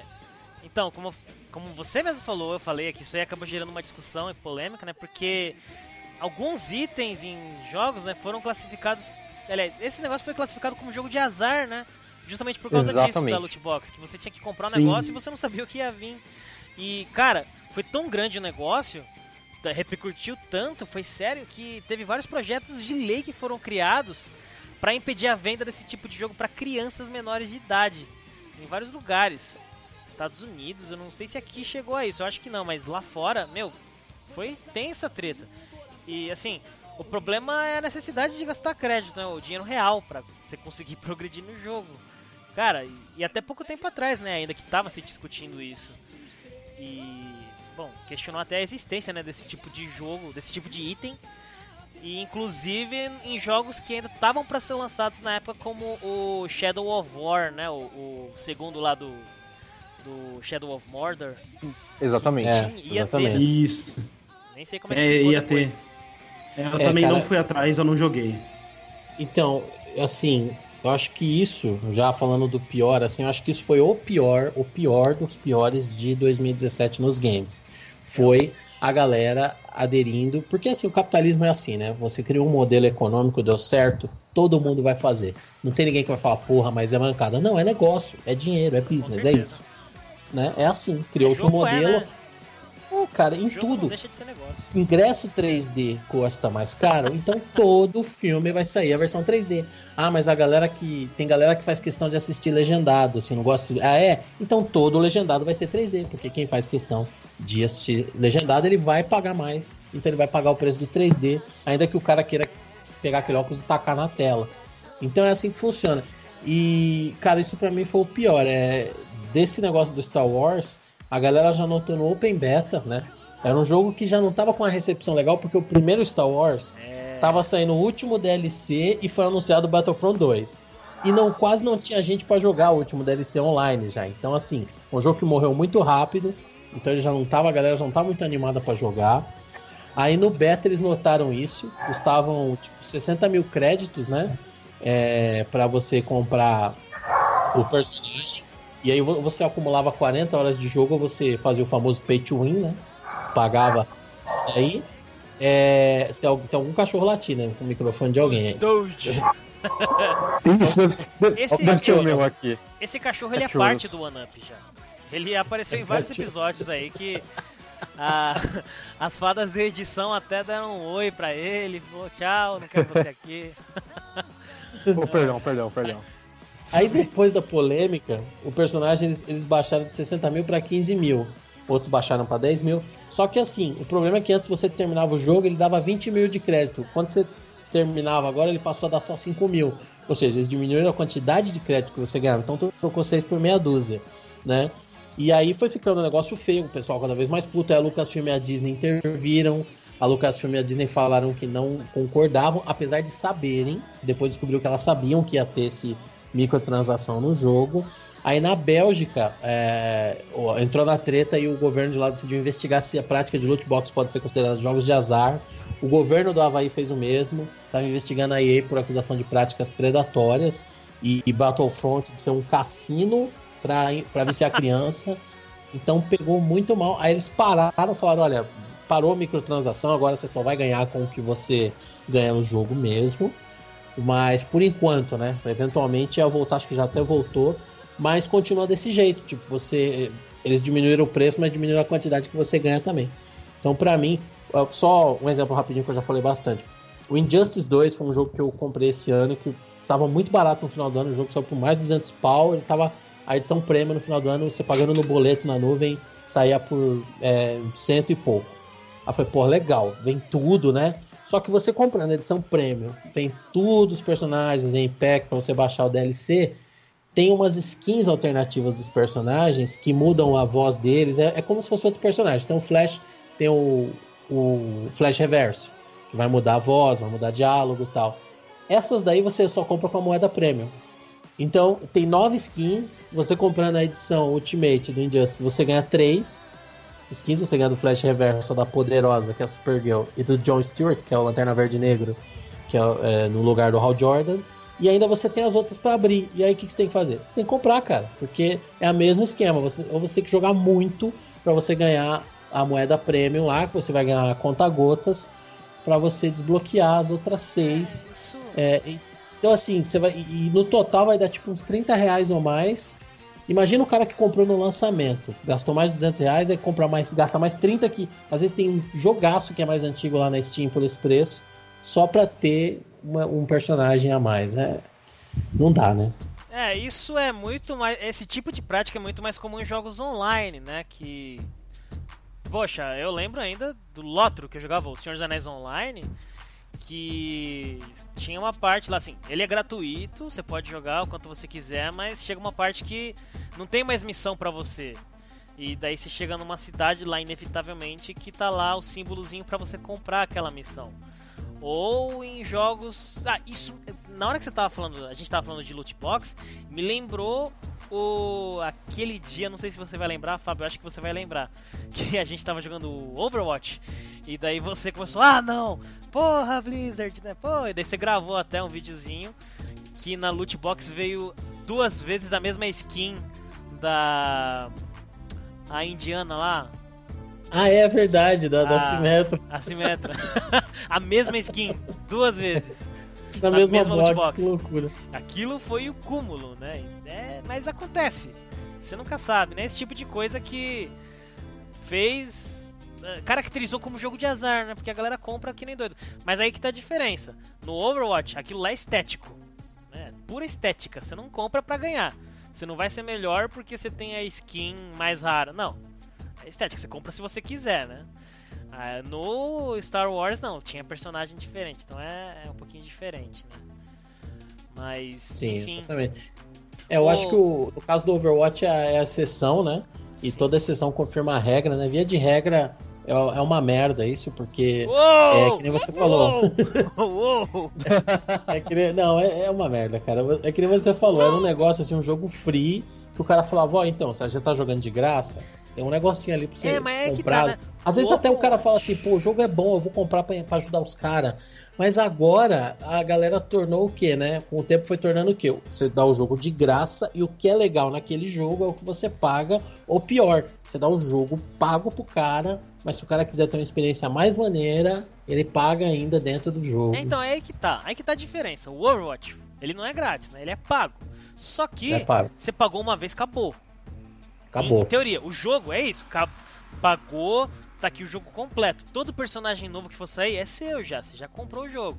E aí, de novo, que a gente sempre falou o ano inteiro, né, da CD Projekt Red. Eu já me assumo como um fã da empresa. Que os caras, ó, a galera comprou nosso jogo, tudo que sair, a gente vai dar pro cara. Né, skin ou um cenário novo, a não ser que seja uma expansão com uma mega história, tá? Um negócio que realmente mereça ser pago, aí a gente vai cobrar, mas até aí, tudo que for lançado é de graça. O cara já pagou o jogo, então ele vai receber. Então, assim, isso é uma coisa que eu acho maneira, né? E nem todos os desenvolvedores, nem toda empresa segue isso, né? E a gente até falou um pouco mais disso no OneUp 3, jogos gratuitos lá nos primórdios do OneUp, né? E inclusive vou fazer a mesma observação que eu fiz naquele episódio. Está me ouvindo, Capcom? tá vendo, Capcom? mas é, é. Bom, esse. É muita coisa, né, que tem para falar disso, mas a gente não tem tanto tempo assim. Ô, Thor, você falou de processo e não sei o que ali no, no começo. Isso me lembrou de uma coisa que aconteceu em agosto, né? Que a Nintendo foi processada, lembra? Nintendo processada. É, eu já gosto ah, disso. Se bem que eu acho que você não. Ou você tava, agora eu não me lembro. Mas que ela foi processada por uma empresa chamada Game Vice por causa do design do controle do Switch. Com aqueles ah, é verdade, verdade. lados. É, cara, Verdade. É, diz que a Nintendo infringiu os direitos da empresa porque o patente do design dos Joy-Cons é deles, né? A gente falou isso na One Up Live 14. Foi lá no comecinho. Mas é engraçado, né? Depois nem se ouviu mais falar disso, né? Porque os caras foram querer brincar é. com peixe grande, né? É, e se o nome a... da empresa é Game é, Vice? Game Vice, já dá pra saber a piada que eu falei, né? Se eles processar a Nintendo, vai se. É, foi dar essa mal, piada dar mesmo. mal. Foi essa piada. Ah, imaginei. Mas assim, foi lá no começo, a gente esqueceu, não precisa relembrar disso, né? Agora sim. O passado Ó, passou. mas- Mas vamos combinar que parece mesmo, vai. É você É. que lembrou, você que puxou. Eu não lembrei da piada, eu lembrei do acontecimento. Ah, não, também não. Falei. Ô, É. ô, Thor, que, que outro acontecimento teve aí no ano? Outro acontecimento, vamos lá. Vejamos al- alguma coisa. Mas, ó, eu sei que ele tá numa lista aqui, não sei se melhores ou piores, mas a gente tem que lembrar de Assassin's Creed Origins. Pelo jeito, dessa vez foi. É, assim, É verdade. isso a gente vai É. deixar pra um pouquinho depois, quando Vamos a gente falar depois? dos jogos mesmo, né? Porque quando vamos ficar nos acontecimentos. É que eu quis falar do PUBG porque. A gente, aquela conversa toda, né? Foi um fenômeno mesmo. O Kleber foi? Acho que não muito, né? Fenômeno, fenômeno. Não foi o me- o fenômeno, mas assim, eu acho que ele, ele trouxe de volta os fãs. Assim, eu vi muita É. gente comentando, pô, agora eu vou voltar a jogar Assassin's Creed. Pô, agora a Ubisoft nos ouviu. Ao contrário Né? do É uma- filme, né? Ao contrário do filme. Que filme, olha, eu, eu vou defender, não é tão ruim assim. É, Não é tão ruim. É É, só ruim. mediana. é só, É só ruim. ruim. É só ruim. Tava bebendo água, quase engasguei aqui. Não faz isso não. Ai, bom. Não, vou defender um Fassbender aqui, coitado. Não, ele merece. Ele, Ele tentou. Ele tentou. Não, ele não falhou. merece, né? Coitado. Ele não merece aquilo. Ele não merecia, né? Bom. É, é que a gente já falou, né? Aquele filme ele só precisava de uma DLC chamada Sentido. Então, assim, é, e quem quiser ouvir mais de DLCs aí, o OneUp 16 DLCs, conteúdos de download é só. Enfim, Wallace, traz alguma coisa aí pra gente, vai. Wallace. Olha, na verdade eu meio que improvisei. Eu meio que improvisei aqui, né? Então. É, é, é mais ou menos assim, eu não sei se vocês lembram do lançamento do. do, do lançamento do Cuphead que teve aquele jornalista que ficou meia. Não, acho que foi 40 minutos na, no tutorial. Ah, Não, não fiquei sabendo Eu não vi isso, mas já imagino o porquê e coitado. Vocês não viram isso? Não. Ah, vocês estão de palhaçada, vocês não viram. É o seguinte, no tutorial do Cuphead, é, vocês jogaram, não foi? Vocês sabem aquele Sim. tutorialzinho que tem no começo? Então, você Sim. tem que. Você. Primeiro ele te ensina a pular, aí ele te ensina a tirar, aí ele te ensina a pular e dar um dash no ar. Você, então você vai apertar. Bom, eu vou falar o controle do Xbox, porque eu joguei no controle do Xbox, né? Você aperta o A. E, de, e quando você está no A, você aperta o Y, né? Você, ou, ou então no controle do Play, se você estiver jogando no controle do Play no PC, né? Você aperta o X depois o triângulo, né? São dois botões. Não tem dificuldade. E ele não conseguiu fazer isso. E, e aí esse mesmo cidadão eh, fez uma matéria pedindo para que os desenvolvedores colocassem um botão para retirar, eh, para você poder pular os bosses do jogo. Hã? Ah, legal. Claro, isso aí. Faz todo sentido. Assim, quem não conhece, é assim, para quem não manja, Cuphead é um jogo de boss rush. Você vai ir atrás de boss. Como? Ah, ah, eu não vou falar nada. Vamos, vamos pro próximo, vai. Eu, eu fiquei triste, eu fiquei triste agora. Nossa, cara. Pelo amor de Deus. Eu, eu não sei o que é pior nessa frase toda. é Se é a palavra um botão pra pular chefe no, no Cuphead ou se é um jornalista. Tem... Não Não, mas tem, tem um botão que você pula, chefe. O botão de on-off, né? Aquele que você desliga. Você desliga Exato. o jogo e daí você pula o chefe. Você não precisa mais passar pelo chefe. Acabou. Você desliga e você ganha a conquista. Eu peidei na farofa no Cuphead Ah, e é isso. meu Deus. Bom, Bom. é, é, mas foi isso que eu me lembrei agora do, do, do ano passado, que eu ri muito, eu ri demais, mas é meio triste, porque, gente, é dois botões, cara, dois botões. Eu não tô mandando você dar um Hadouken, não tô mandando você dar um pilão do Zangief, não tô falando pra você fazer nada. Dois botões, por favor, Bom, entendeu? Só deixa eu Tutorial puxar. do jogo. deixa eu puxar então alguns acontecimentos aqui rapidão. É, porque senão esse episódio vai ficar muito comprido, né? Mas só deixa eu lembrar de algumas coisas aqui, ó. Nesse ano, em junho, junho, deixa eu ver se não estou enganado, teve o Big Festival, né? Sempre tem o Big Festival aqui. Mas foi legal que a gente foi, certo? O One Up foi lá, a gente cobriu. A gente teve até uma série de drops, né? Do... E live, né? A gente. Não, peraí, ó. Vamos por partes, né? O maior evento de games independentes da América Latina, que é o Big Festival.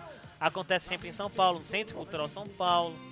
Uh, a gente teve o enorme prazer de entrevistar desenvolvedores e responsáveis por jogos brasileiros. Né? O, Renato Giovanni, uma lenda viva, né? O cara humilde, simpático, incrível. O Thiago Girelli, a galera do, do jogo Distortions. Sandro, Sandro Morishita, né? Um abraço para essa galera toda. Eduardo Carvalho, da Ice Prism. E a gente fez uma live especial na qual a gente transmitiu a cerimônia uh, de premiação do evento, certo? Que foi a One Up Live 7. E é só ouvir desde o One Up Drops 2 em diante são as entrevistas. Algum comentário sobre a Big? Galera? Tenho, tenho sim, tenho sim. O.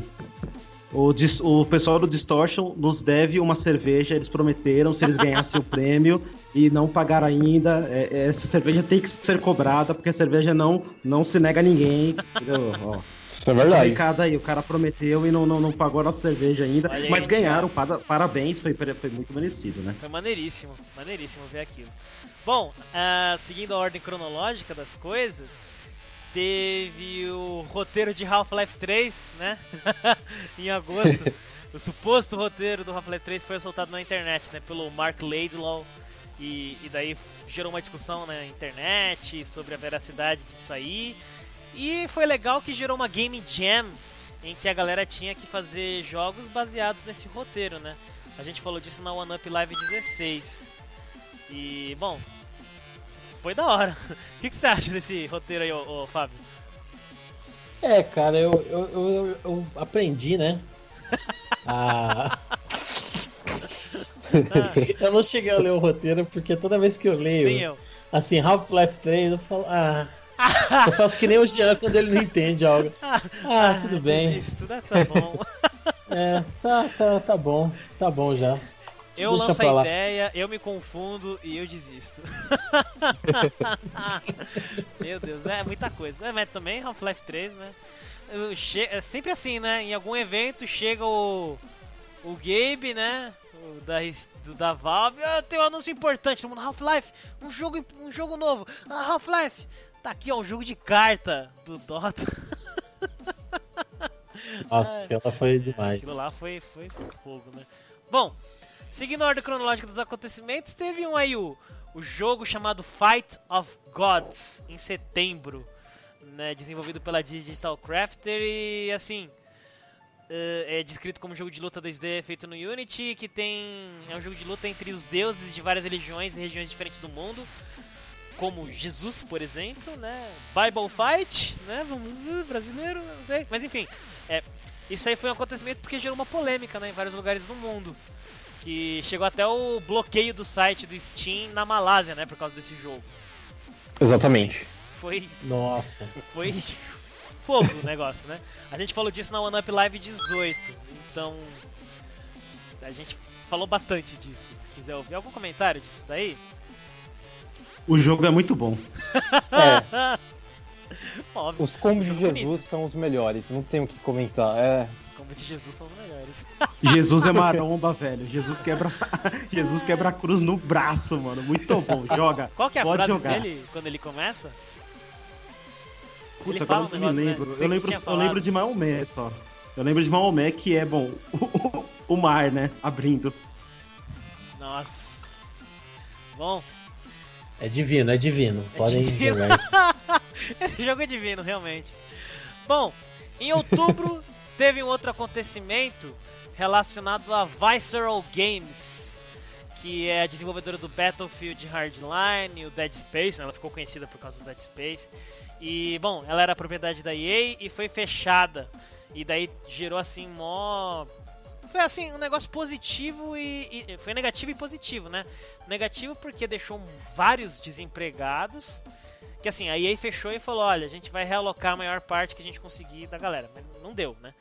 E simplesmente teve muita gente desempregada, só que gerou o surgimento da hashtag VisceralJobs, que foi usada por inúmeras empresas desenvolvedoras de jogos, e os caras chamando né, esses desenvolvedores que tinham perdido o trabalho. Foi bem legal, né? Assim, foi. Enfim, um acontecimento, né? A gente falou disso na One Up Live 23. E, bom, mostrou né, o apoio que existe, não é só competição no mundo dos games, né, das desenvolvedoras. Sim, muito legal. Maneiríssimo. maneiríssimo. uh, na cronologia, ainda em outubro, teve a décima Brasil Game Show, uma edição histórica da Game Show. Histórica por vários, vários motivos, né? Histórica porque a décima, histórica porque teve o Kojimão na nessa E3 e histórica porque nós fomos como imprensa, muito louco, né? Palmas Exatamente. pra nós. Palmas pra nós. Mas assim, foi é nossa E3 brasileira, né? Eu gosto de falar. Mas olha tudo que gerou. E ainda não acabou, né? Tudo que a gente tem. Foram ao todo 12 drops gravados, três em que a gente falou o que a gente viu em cada dia que a gente foi no evento, 10 entrevistas com personalidades do mundo dos games aqui no Brasil e desenvolvedores independentes de games, como o próprio Thiago Girello de novo, né, do Distortions, Ana Ribeiro do Pixel Ripped, né, Fábio? o é. Guilherme Mazzaro da, da Behold Studios. Então eu falei Fábio porque ele que fez a entrevista, foi muito legal. Exatamente. E ele jogou o jogo. Muito legal. Muito louco. Jogo é, jogo é foda, jogo é foda, nossa. Jogo Quebra é da quarta parede. Puta demais. Eu fiquei chupando o dedo, né? Porque só vou poder jogar o jogo em algum outro evento ou com alguém que tenha o, o, o negócio lá de VR. O Bom, VR. É o HTC Vive, né? Acho que é. É. Nossa, muito louco. Ah. Não, e teve assim, é, convidados, né? Teve o David Crane, o criador do Pitfall. Sim. Teve o, o, cabeção do Xbox, né? O head cabeção. of Xbox, que é o Phil Spencer.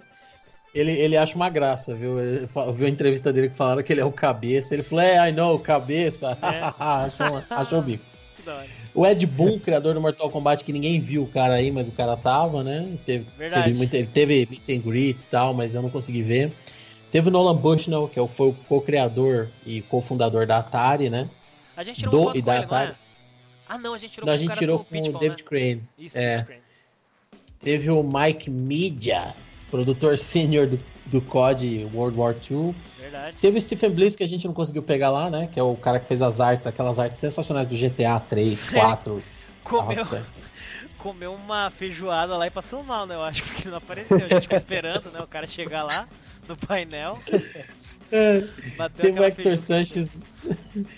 Teve o Hector Sanches também, que foi o diretor do Mortal Kombat 9, do primeiro Injustice. Ele foi co-diretor lá junto com o Ed Boon. Ele que te e foi co-diretor. Né? Foi, eu falei, e aí, Hector? Ele fala português bem pra caramba, cara. Aí ele cumprimentou, ele é diretor do Ashen, ele tava lá. Olha. O Brandon Green, que é o criador do PlayerUnknown's Battleground, tava lá. Depois eu descobri que o cara já morou no Brasil, o cara uh. teve, teve vários rolês aí, né? O nosso amigo Felipe foi ah, em um evento que conseguiu conhecer ele lá, tirar foto.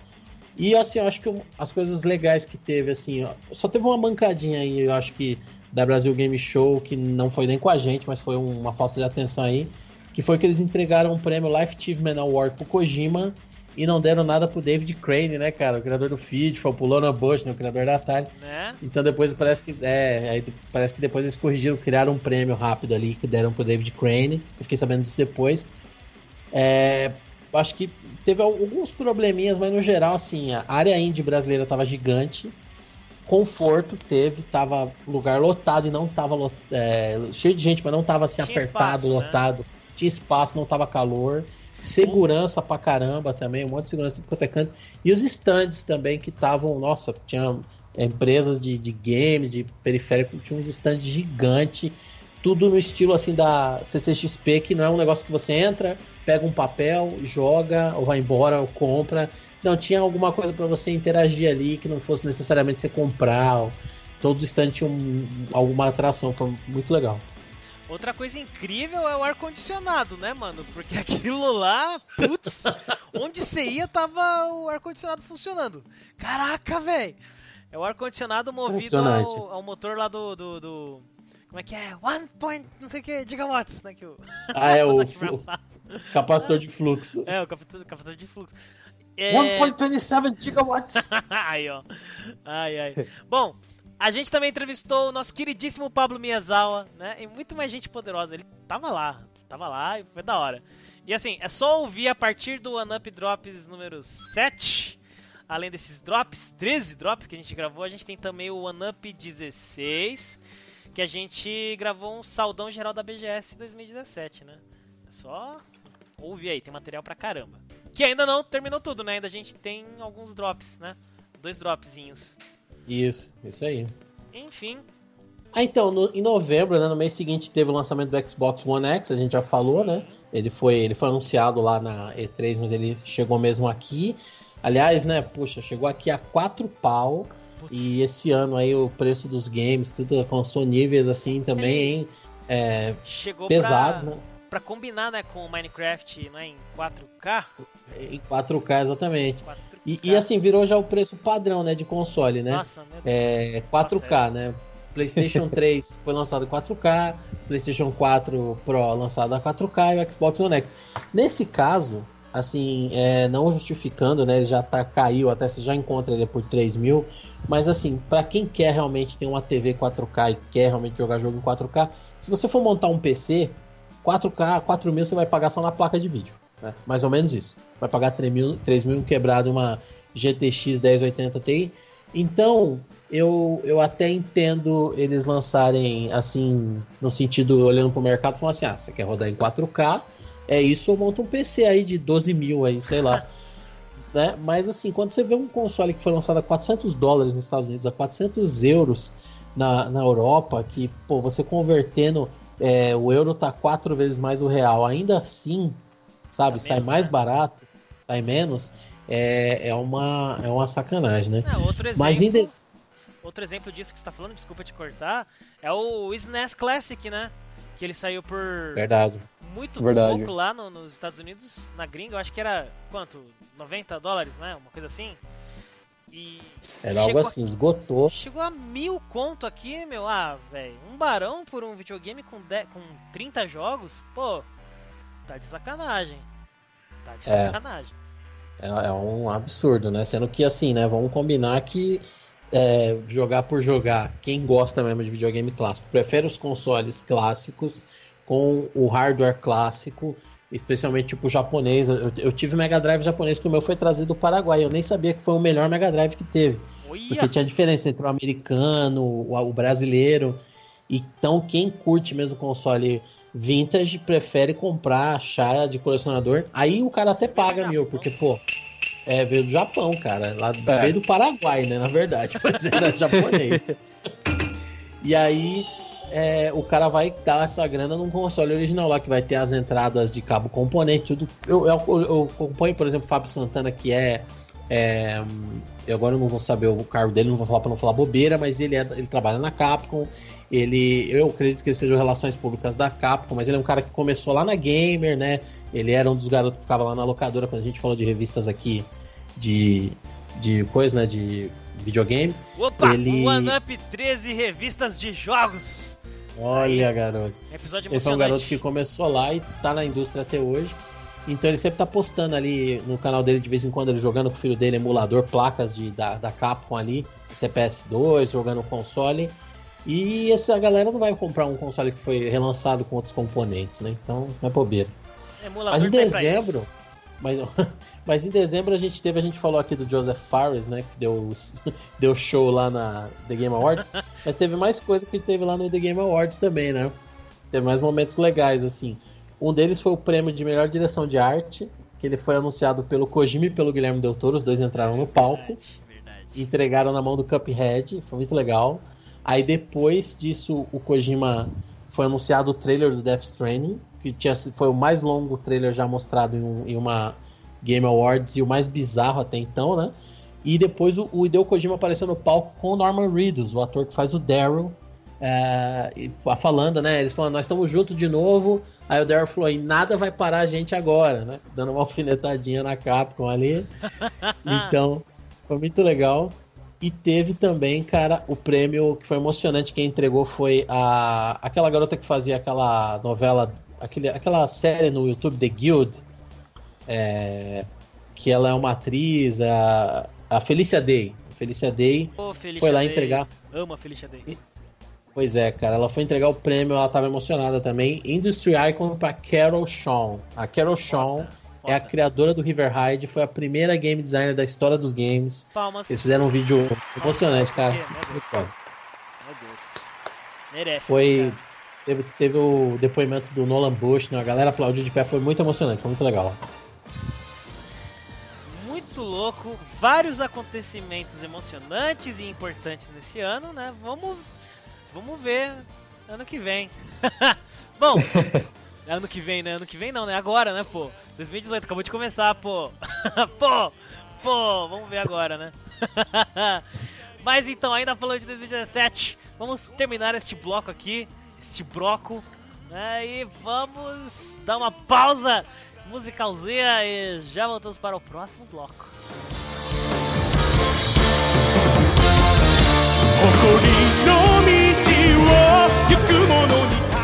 É isso aí, isso aí. Então tá, a gente já falou dos acontecimentos e a gente é um podcast de games. Então vamos falar, né, dos melhores e piores jogos de 2016.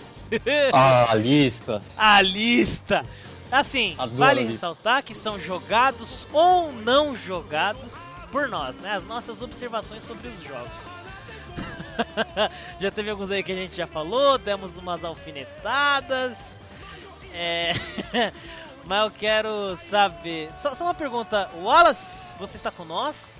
Tava com os problemas técnicos. Wallace, você está aí? Se estiver assim, pisque as luzes. Bom, tá. Então tá, enquanto você resolve aí Eu, acre- eu acredito que ele não esteja, porque ele falou assim, ó. Travando bem pouco agora. Na sequência ele escreveu embaixo, caralho, travou tudo. Uou! Uou! Uou! As fadas aqui me olhou assim. Não, não pode, calma. Oh, caraca, pode. esse negócio do Skype fica subindo aqui, me impedindo de mexer no speaker. Ok. Ah, Thor! Thor, Oi. fala pra gente quais os jogos que você acha que foram os melhores aí do ano pra você. Ó, eu fiz uma listinha e essa pequena listinha eu levei algumas coisas em consideração. Eu levei o seguinte. Só Pelo menos eu tenho que ter de- jogado uma hora. Se eu joguei uma hora, eu coloquei na lista ou não. Ô, louco. Então, ó, vamos lá. Da É. Assassin's Creed Origins pro PS4, PC e Xbox One. Quem É, diria? Quem diria, ele- diria? ele veio dos melhores, nos melhores. Foi o primeiro Um da lista, inclusive, que eu Um coloquei. ano inteiro descendo a lenha no Clever. E o Thor começa 2018 com a sua redenção, talvez? Eu tenho certeza que a Ubisoft ela ouve o One Up ela fala assim: Meu, eu vou quebrar Oh. esses caras. Não, É? na próxima eu quebro esses caras. deixa comigo, deixa comigo. Reunião, galera, reunião. E, Ai, e o pior que fizeram, e o pior que fizeram bem. O jogo, a mecânica tá legal, a história tá incrível, o Bayek, que é o, o personagem principal, é extremamente simpático, empolgante, a trilha sonora está incrível também, enfim, Origins ele trouxe de volta tipo aquele prazer de jogar Assassin's Creed. É, e logo, então, já pra gente seguir, logo em seguida eu coloquei Doc Doc Literature Club, que é um jogo de graça, ele é pra PC, tá na Steam, inclusive. Muito ele mistura. Ele mistura é, narrativa com escolhas e é, é um jogo que ele te ganha. é, ele, ele é aterrorizante ao mesmo tempo, é um jogo com, com visual de cartoon, bem fofo, japonês assim, mas ele começa a te dar algumas interpretações e, e coisas, tipo, improváveis no próprio jogo que você começa a ter pesadelos, assim, facilmente à noite. É, o jogo é incrível, ele é rápido, e essa mecânica de, de narração, é, ele traz bastante da literatura mesmo, e que é, eu acho, um ganho muito grande para os jogos. Então, tive que colocá-lo aqui. Até Logo o em nosso, seguida- Desculpa, o nosso amigo Felipe Irata, de novo, né? Ele recomendou esse jogo aí pra mim. É verdade. Gente. E. Realmente, pra ele recomendar esse tipo de jogo. Mano, o jogo deve ser bom. Você jogou, Fábio? Joguei, cara. Eu fiquei muito feliz porque eu cheguei na live do domingo passado pra falar. E aí, antes de eu falar, o, o Heitor falou. Aí o Wallace falou que jogou também. Eu falei, puta, que legal, cara. Porque Legal. eu, eu fiquei sabendo numa, num top, sei lá o que, de algum site que eu li. E é um jogo que não dá pra você dar spoiler, né? Você tem que falar pra pessoa, joga, não é o que parece, só isso. É, Exatamente. E, puta, que surpresa agradável. Da hora. Thor, Não, e não vai-. Oi. Continue. É, citando ainda a questão de literatura, de trazer novas coisas aos jogos, Hellblade, Senua, Senua Sacrifice, Uh. é, trazer... Diga. Não, não, só um wow. Uou, é bom. porque é, eu fiquei impressionado, assim, você colocar o fone de ouvido e ouvir uma voz de cada lado e uma te, te levando a, a, a- a- te dizendo né, que você não vai conseguir e a outra dizendo que não, vai em frente e trazer a, a mitologia nórdica de uma maneira efetiva, inteligente, melhor do que certos filmes de certas companhias de quadrinhos por aí, ah, ela, ela tenta o Alvo agora. Ah, ó, ó, ó. Adoro. Começou adoro. 2018 com aquela frase do Capitão Nascimento. Não, o inimigo agora é outro. É isso? Exato. Mudou Exatamente. o foco, não é mais Ubisoft. É porque assim, é, mitologia nórdica, acho que depois de um tempo ela se tornou uma coisa extremamente pop, assim, em tudo. É. TV, videogame, quadrinhos e não sei o que. Mitologia nórdica estava. Tudo. Está em todo lugar. Mas aí Hellblade ele traz, tipo, uma coisa mais brutal. Não, não brutal, mas assim, ela traz uma coisa mais selvagem, assim. Uma coisa mais arcaica mesmo, de como a mitologia é. E ainda colocar esquizofrenia misturado com isso dentro da aventura é incrível, assim. É, foi um jogo que. Aquele jogo que você olha e você se dá orgulho de falar, meu, não concluí, mas em algum momento da minha vida eu fiz jogos digitais. Fiz por isso. Inclusive, eu acho que o primeiro de nós aqui que jogou foi o Fábio, né? Foi o Fábio? Foi, foi. Eu, eu joguei, inclusive fico feliz de você ter falado que ele tava na minha lista também. Muito obrigado, tá? Você até falou. Não, não, na- sacanagem, sacanagem. Eu, eu, Na minha também, na minha também. é, não, Inclusive, não, eu, você até falou na live do domingo passado que em algum lugar deve ser crime, né? Jogar esse jogo sem fone. Exatamente. Isso, exatamente. É, E é um jogo que tem um material extenso do making off de como foi feito. Exato. E olha, babafa, ba- olha, babado, hein? Bafom. Vi hoje na internet, gente. Adoro. Ai, gente, a Melina Jurgens, ela tá aqui de férias no Brasil. Pra quem não sabe, a Melina Jurgens, ela é editora de vídeo da Ninja Theory e ela fez a motion capture da Senua.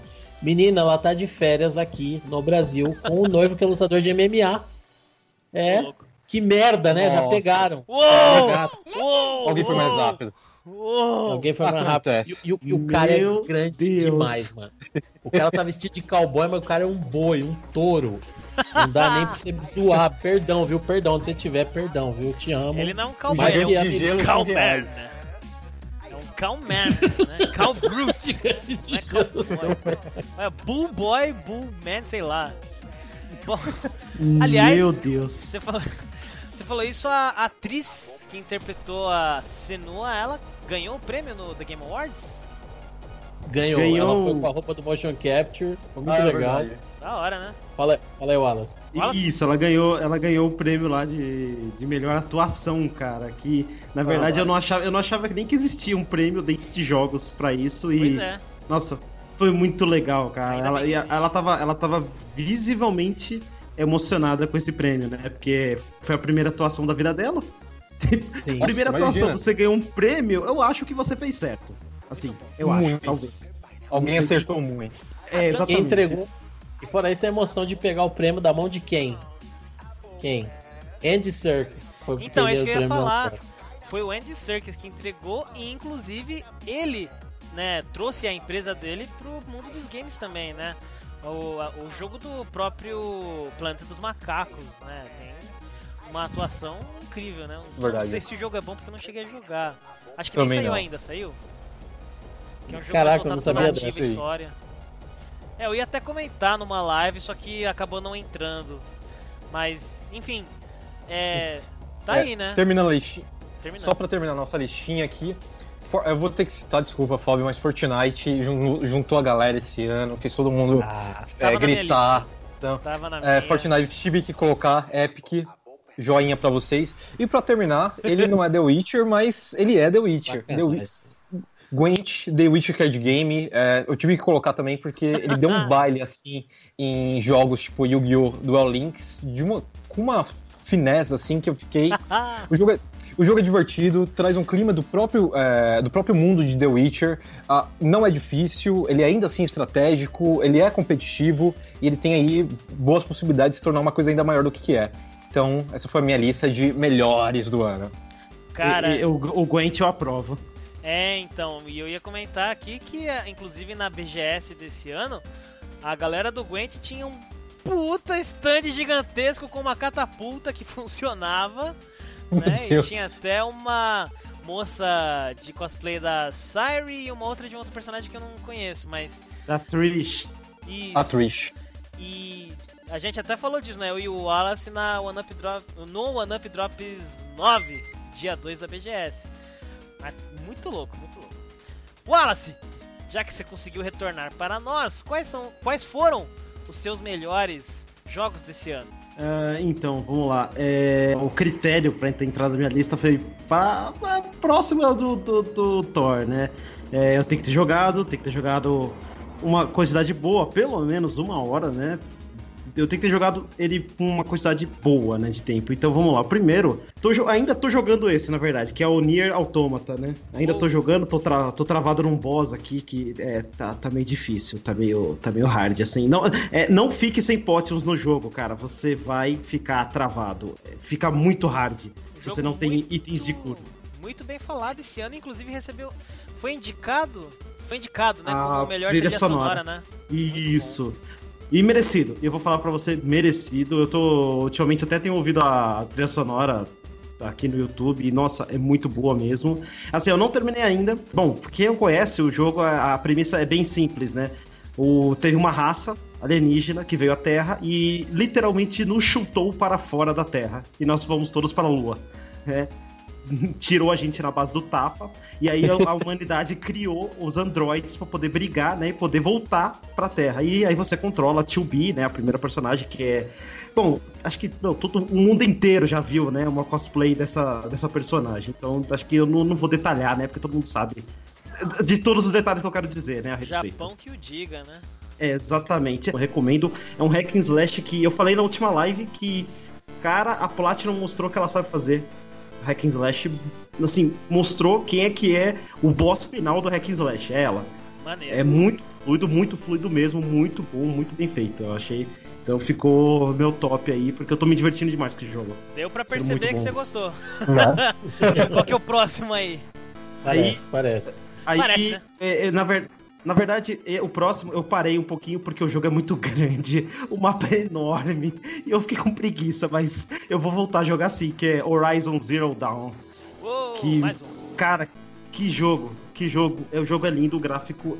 É, cara, é, é o fotorrealismo, cara, é muito bom. É assim, eu falar para você que eu não vejo um jogo com gráfico tão bom assim faz muito tempo. As mecânicas são muito fáceis de aprender no jogo. O jogo, assim, você passa o tutorial, né? Que é a primeira você preso dentro da, daquela cidade que ela começa, né? Da onde a Aloy começa, que é a personagem principal, e cara, você aprende muito rapidinho. Você mata algumas máquinas, mata um boss, um boss pequenininho ali, cara, 100% do jogo você já aprendeu a jogar. Você agora, ele te solta num mundo enorme e fala, boa sorte. É como a vida, tá ligado? É como a vida. tipo... Entendeu?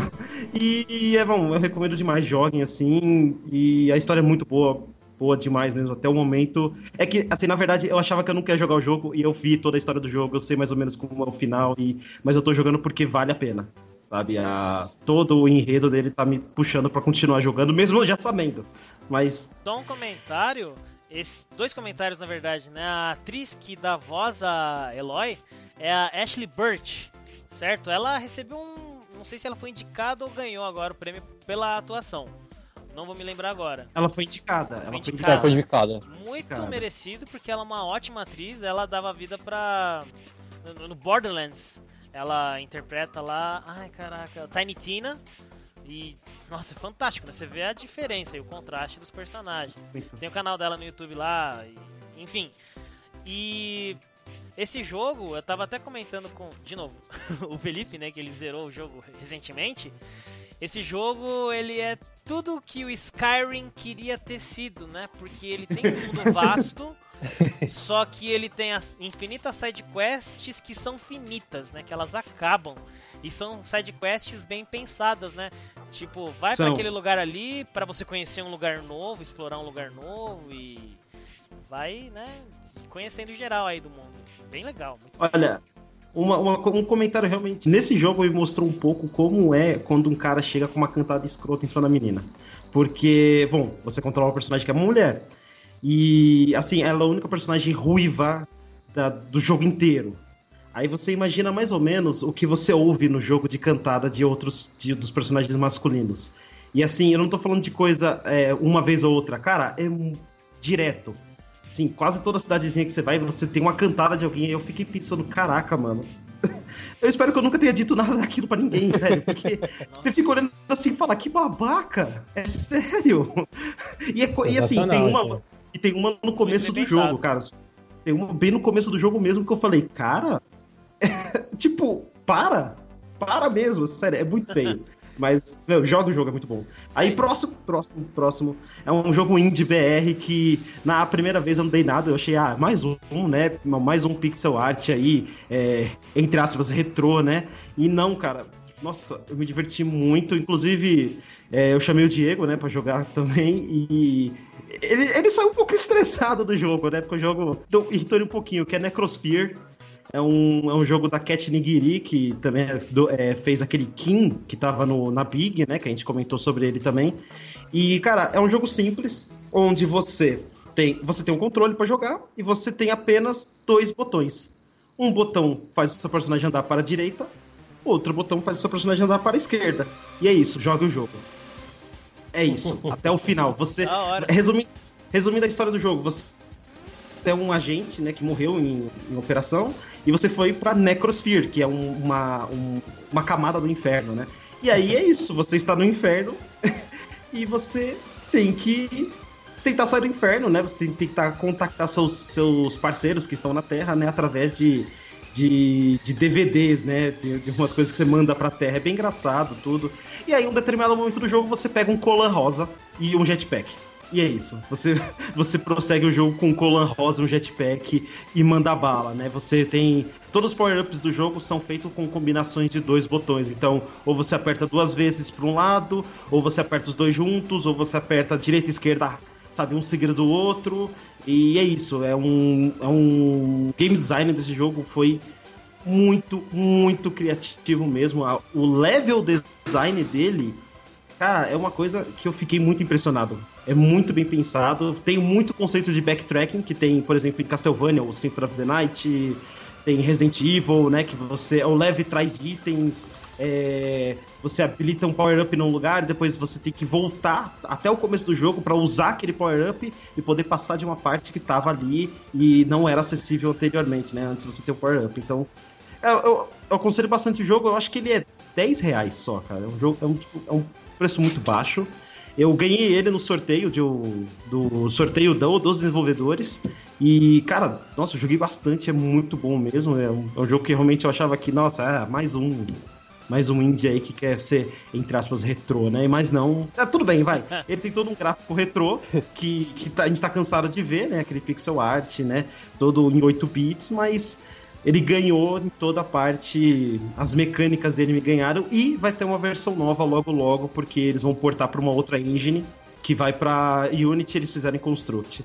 Mas esse aí foi o Necrosphere. E aí o próximo, que é o Hollow Knight, que cara, Hollow Knight. Eu- nossa, eu joguei, eu joguei esse negócio feito um viciado maníaco, igual eu falei na live, né? Na última live que eu joguei Doom feito um viciado, então, Hollow Knight foi mais ou menos assim. Só que eu não pude zerar porque, por alguns motivos que, sei lá, só Deus sabe, o jogo parou de funcionar. Então, eu tô tentando arrumar isso What? ainda. E resumindo, Metro- resumindo o jogo, Metroidvania com Dark Souls. É isso. tem, tem, tem as mecânicas do Metroidvania e tem um enredo e a dificuldade de um Dark Souls plataforma 2D, onde você controla um inseto. Cartoonizado. É, ouvi falar que o jogo é bem bonitinho, mas a história é bem intensa, né? Mais, mais ou menos. É bem, bem creepy mesmo. Bem. Assim, Da você hora. fica até olhando e falando, caramba, é tipo. É, é igual o Doc Doc literatura. é, você fica assim falando, mas não era pra ser fofo? Mas Exato. tem esse cara me, me cortando minha cabeça, era pra ser fofo. Putz. É, bom. Conselho muito Hollow Knight aí, então. Nossa, jogão. E aí, Cara, eu tenho que citar que foi uma decepção, que foi o pior jogo que eu joguei em 2017, que, meu Deus, eu tô triste porque eu tentei jogar de novo e eu fiz até um vídeo sobre isso, porque eu fiquei muito, muito chateado, que foi Nioh, que eu comentei na live também. que lá, lá eu comentei rápido, mas assim, eu esperava muito desse jogo, muito mesmo. Fui jogar e, e ele tem toda uma mecânica muito boa, muito boa mesmo, funciona muito bem. Só que o jogo começa a ficar extremamente chato e arrastado pra metade do final. E assim. Bom, como foi como você na live, né? Tem repetição de chefes de modo exagerado, né? Tem um boss lá que eu falei que ele chega a repetir 10 vezes no total do jogo, assim, na primeira Nossa. jogada. E aí eu falei, cara, não, isso aí é totalmente. Isso aí foi falta, né, de, de criar uma coisa nova, de balancear os boss também, porque eles são difíceis num ponto que você tem que apelar e não de fato saber jogar contra o boss. Então foi alguma coisa que me deixou assim triste porque eu esperava muito de um jogo que ia trazer mecânicas de Onimusha, Tenchu e Dark Souls conseguiu aplicar a, a, mecânica, mas o resto não funcionou. Aí, e, e, um, e um enredo que é extremamente bom, só que você não tem nenhuma vontade de saber o que tá acontecendo naquele enredo. Então, tem vários personagens da. Por exemplo, tem Hattori Hanzo, que é o criador do Ninjutsu, sabe? Tem vários personagens. Putz, esqueci. Um Shogun que matou mais de 60 pessoas, 600 pessoas numa noite só. É, é, sabe? Tem vários Oda personagens. Nobunaga. Isso. Então, tem todos esses caras você não liga para nenhum deles. Nenhum. É, então... o, esse jogo, até o Ben Yatzi Crushall, que é o cara do Zero Punctuation, um programa aí sobre games, o cara detona vários jogos e Neon é um deles. Ele, nossa, ele detesta esse jogo. O cara Merecido. ódio, assim, jogo dessa franquia. Mas enfim. Merecido. Bom, e é isso. Então tá. É, Fábio, quais foram os seus melhores de 2017? Os melhores jogos para você? É, vamos lá.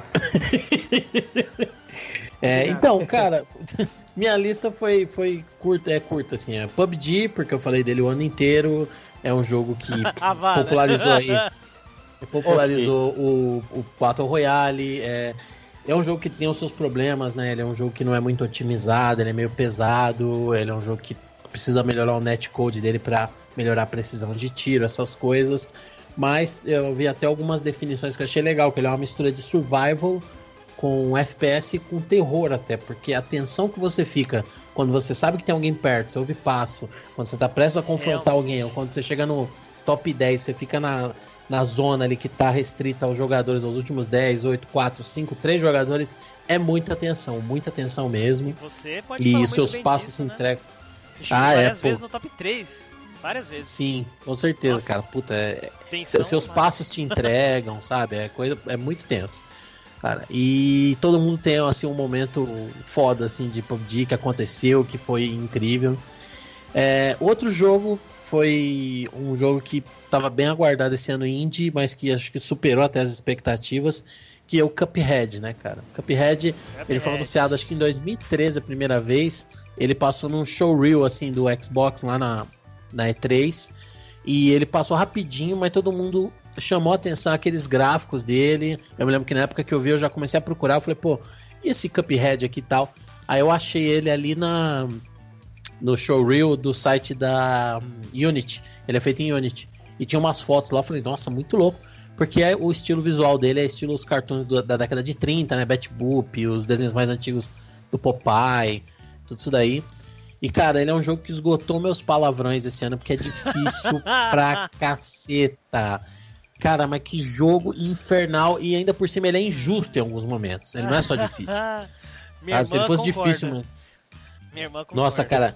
Por exemplo, você tem um especial que o personagem ele pula, ele começa a girar no ar, ele tem a cabeça de xícara ali, e ele solta um jato pela cabeça. Só que assim, Uh, tem jogo que tem chefe, tem boss ali que tem plataforma, que se você cair errado você morre, ou que às vezes tem um, algo que passa correndo no chão que você tem que pular. E aí você usou especial, saiu a plataforma debaixo de você ou passou esse negócio correndo, problema teu, cara. Entendeu? Tipo, você vai perder vida, você vai perder energia.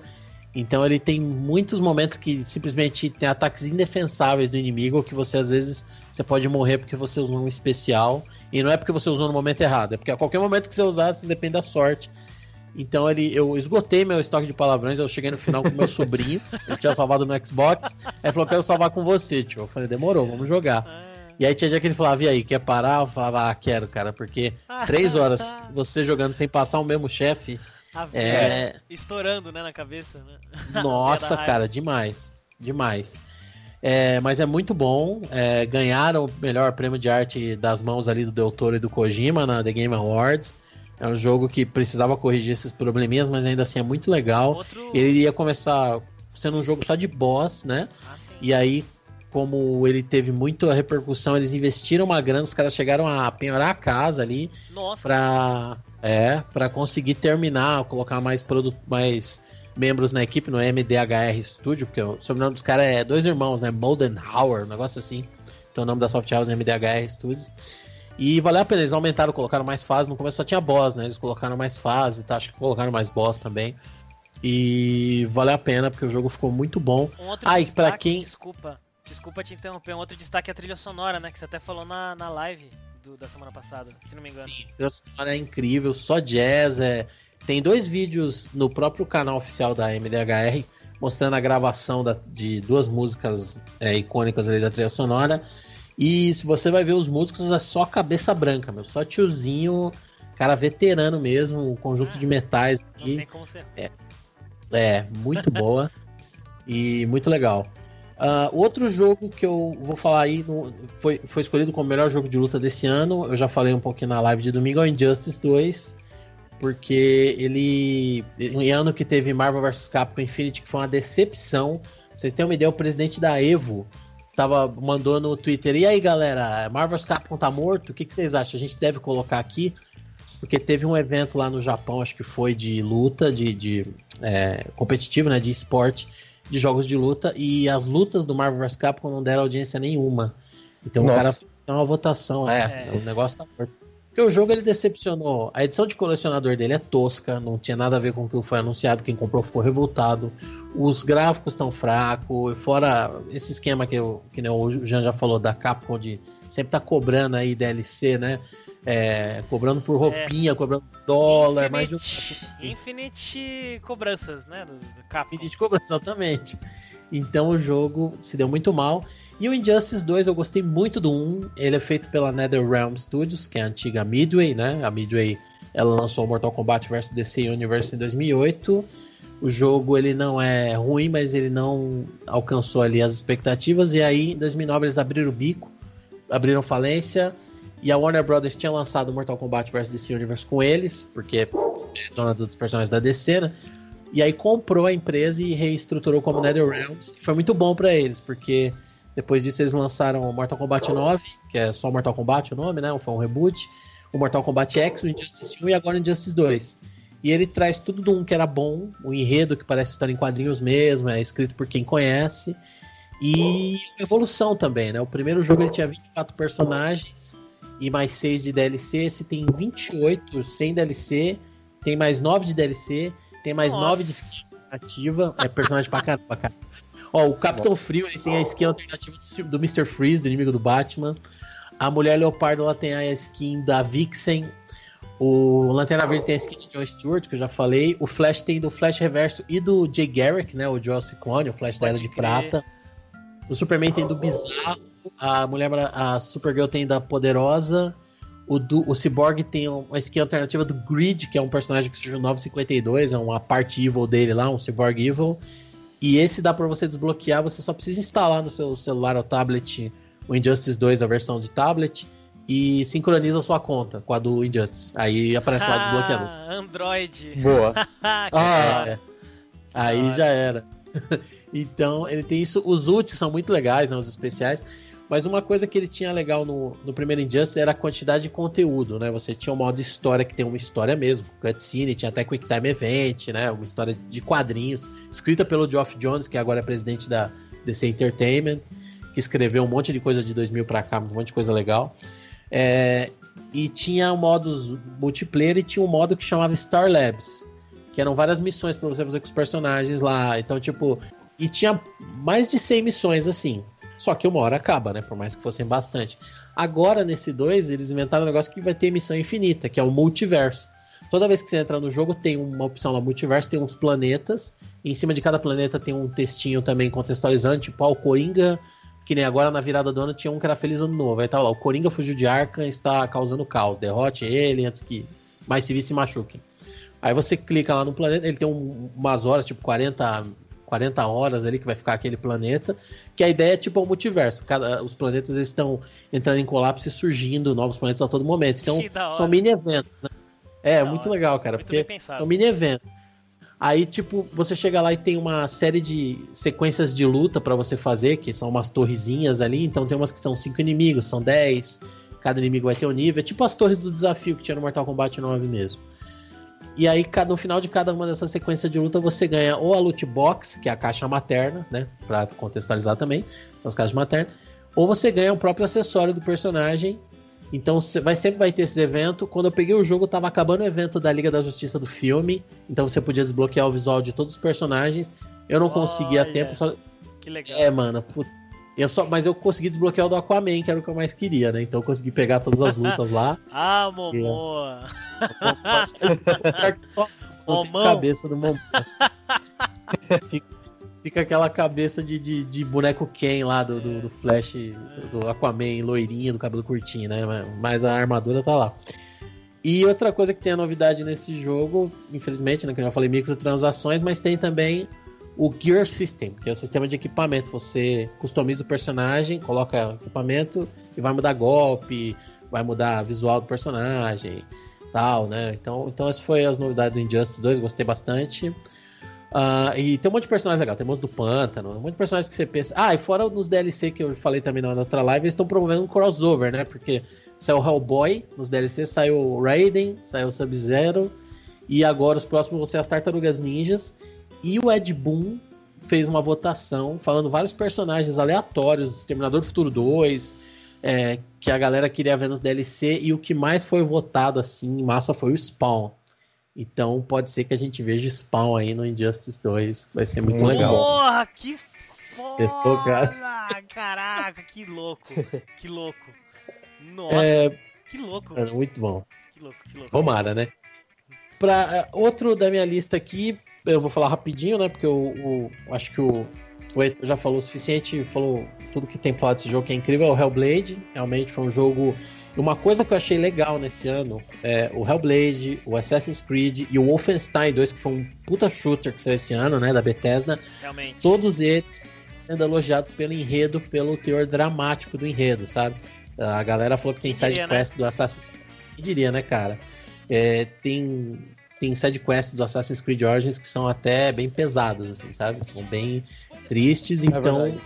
a galera tá falando, e eu acho que tudo isso para mim é influência do The Last of Us, que foi um jogo que veio para fazer uma história dramática mesmo, que fazer você se apegar, e parece que a galera tá buscando isso agora, eu acho muito legal.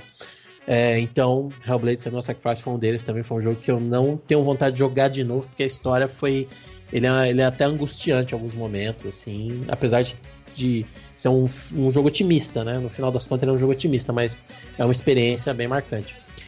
E pra finalizar, assim, cara, eu acho que coisa, uma das coisas legais que teve esse ano, uma das coisas mais legais foi a quantidade de jogos de graça que foram dados no PC, para PC gamer, assim. Tem muito Realmente. jogo que é claro. É, é muito jogo que é velho, você não vai jogar, mas teve muito jogo bom e mesmo sendo velho, que, que é bom, ou até nem tão antigo. É, eu não vou falar na ordem que saiu tudo, nem talvez todos alguns eu deixo passar, mas assim, teve The Walking Dead Season 1 da Telltale. Não foi o primeiro episódio, foi a temporada inteira, a primeira temporada, que é excelente e não é tão antiga. Teve um indie chamado Monaco, What's Mine is Yours, que ficou em produção há mó tempão, mas a galera tava feliz que eles iam lançar outro título. Pois é, a galera tava felizona que eles iam lançar um outro título, ele é multiplayer, né? É, cooperativo, né? Sim. E bom. a galera tava felizão que eles iam lançar um outro título e aí eles, pra comemorar, deram de graça, assim como a galera do Payday 2. Opa! Eles estavam lançando. Não, o, o, o, Dia de Pagamento 2, pronto. Ah, tá. Ah, tá. Em português que fica melhor. é, eles deram Ultimate Edition, com tudo quanto é DLC, tudo de graça lá. É, teve outros jogos não, não tão assim, é, tão conceituados, vamos dizer, né? Tipo Guns of Icarus, que é um multiplayer de combate de uns navios aéreos e tal. É maneiro. É, teve o Rise Son of Rome também, que é um jogo que tem uns gráficos bonitos, mas que é um que na época saiu. É, é, um jogo de filme? Não, não, é só gráfico, né? Esse jogo. Muito, é, tipo, ele, ele, ele, saiu na época assim, ele foi um dos primeiros jogos do Xbox, né? Do Xbox One, para mostrar o poder gráfico. Ele é um jogo de um centurião romano, é um hack and slash, só que ele é feito com a Cry, com a Crytek Engine, né? Com a Cry Engine, então ele é bonitão, mas ele é bem repetitivo. Teve o Deadlight Director's Cut, que eu já tinha o Deadlight no Steam. Ele é um jogo de plataforma de zumbi, é, 2D, mas é um jogo que tem uma história muito boa, eu gosto. A crítica não, não, bateu muito nele assim, mas eu acho que ele é um jogo legal. E a Director's Cut foi dada de graça pelo GOG. Não é só Steam, né, gente? É bom eu falar também, né, galera que tá ouvindo a é gente. É verdade. Existe só Steam. Nuvem, GOG, tem um monte de coisa. Esse do Rise aí foi um outro, uma outra plataforma lá que eu nem lembro o nome, totalmente diferente. É, que eu nunca tinha visto que deu. E é um jogo pesado, jogo grandão e tal, né? Teve o Jotun, que é um jogo também é, indie 2D, que você enfrenta uns deuses é, nórdicos e a galera deu pelo mesmo motivo. Estavam felizes que iam lançar um novo título, deram o anterior de graça. Um jogo que não foi dado de graça, mas ele é de graça, que é muito bom, que já falou aqui, é o Gwent, né? O Wallace falou, o Heitor também. Teve o Dirt Showdown, uh, que ano passado, ano retrasado deram o Dirt 3, o jogo de rally, jogo de corrida da série Dirt, né? Deram o Dirt Showdown ano passado, que é o de rally. Watch Dogs, uh, ano passado. World Conflict, que é um jogo de RTS. O XCOM The Bureau, que é uma versão em primeira pessoa do XCOM. Assassin's Creed Black Flag, um dos Assassin's Creed com maior nota alta, assim, tido como entre os melhores Assassin's Creed a Ubisoft deu. Homefront, que é um FPS, o primeiro Homefront, né? Depois teve o The Revolution. Psychonauts foi dado de graça também. Green Fandango Remaster, que eu já tinha, porque o Irata já me deu no amigo secreto da Steam. É, e para quem jogou o beta do Gwent, a, a GOG também deu o The Witcher primeiro e o 2, não o 1 e o 2, The Witcher Enhanced Edition. E agora, perto do final do ano, a, a GOG também deu o Oxenfree, que é um, um jogo de. um adventure que saiu em 2016. Jogo bom pra caramba.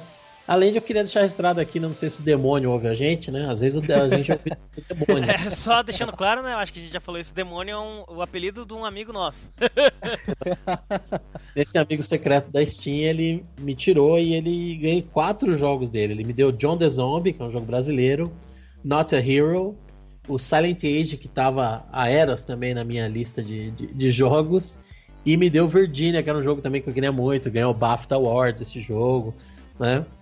Então, de pior, cara, eu acho que eu já falei mesmo, são as loot boxes esse ano, sabe? Pra mim é o pior de qualquer coisa, não consigo lembrar de algo pior que isso. Tem, como diria o Rogerinho, tem que acabar com a loot box, pô. É isso aí. ô, ô Thor, já que todo mundo falou, Oi. qual que foi o pior aí pra você no, no ano? Ou pior? Oh, eu selecionei piores aqui, mas uma, fazendo assim um panorama rápido da minha lista. Tem um chamado Road Rage do PS4, que é um jogo tipo de, de motos e os motoqueiros brigam, enfim, é, é estúpido. FIFA 18 é uma, é uma repetição do passado, tipo, só tem a cara talvez do Neymar ou do Cristiano Ronaldo a mais. Uau! Mas, detalhes. Sonic Forces, que foi pro PS4 e Xbox One, sem comentários. É... O jogo é meio desconexo e toda a nostalgia que você espera, tipo, ele não tem. É... Não dá vontade de jogar. Ben 10, que foi pro PS4, PC Xbox One. É, o, o Ben, 10, 10 é... não é 10, né? Um Ben 0, né? Esse jogo aí, a nota. Esse... Nossa. Esse 10 é negativo, assim. É, o jogo é chato, ele não tem as melhores coisas que tem no, no, no desenho, na animação. É, é um jogo desnecessário, assim. É gasto de dinheiro. Aquele, aquele jogo você pensa, meu, poderiam ter pego esse dinheiro e dado pra caridade. Poderia ter sido mais bem usado.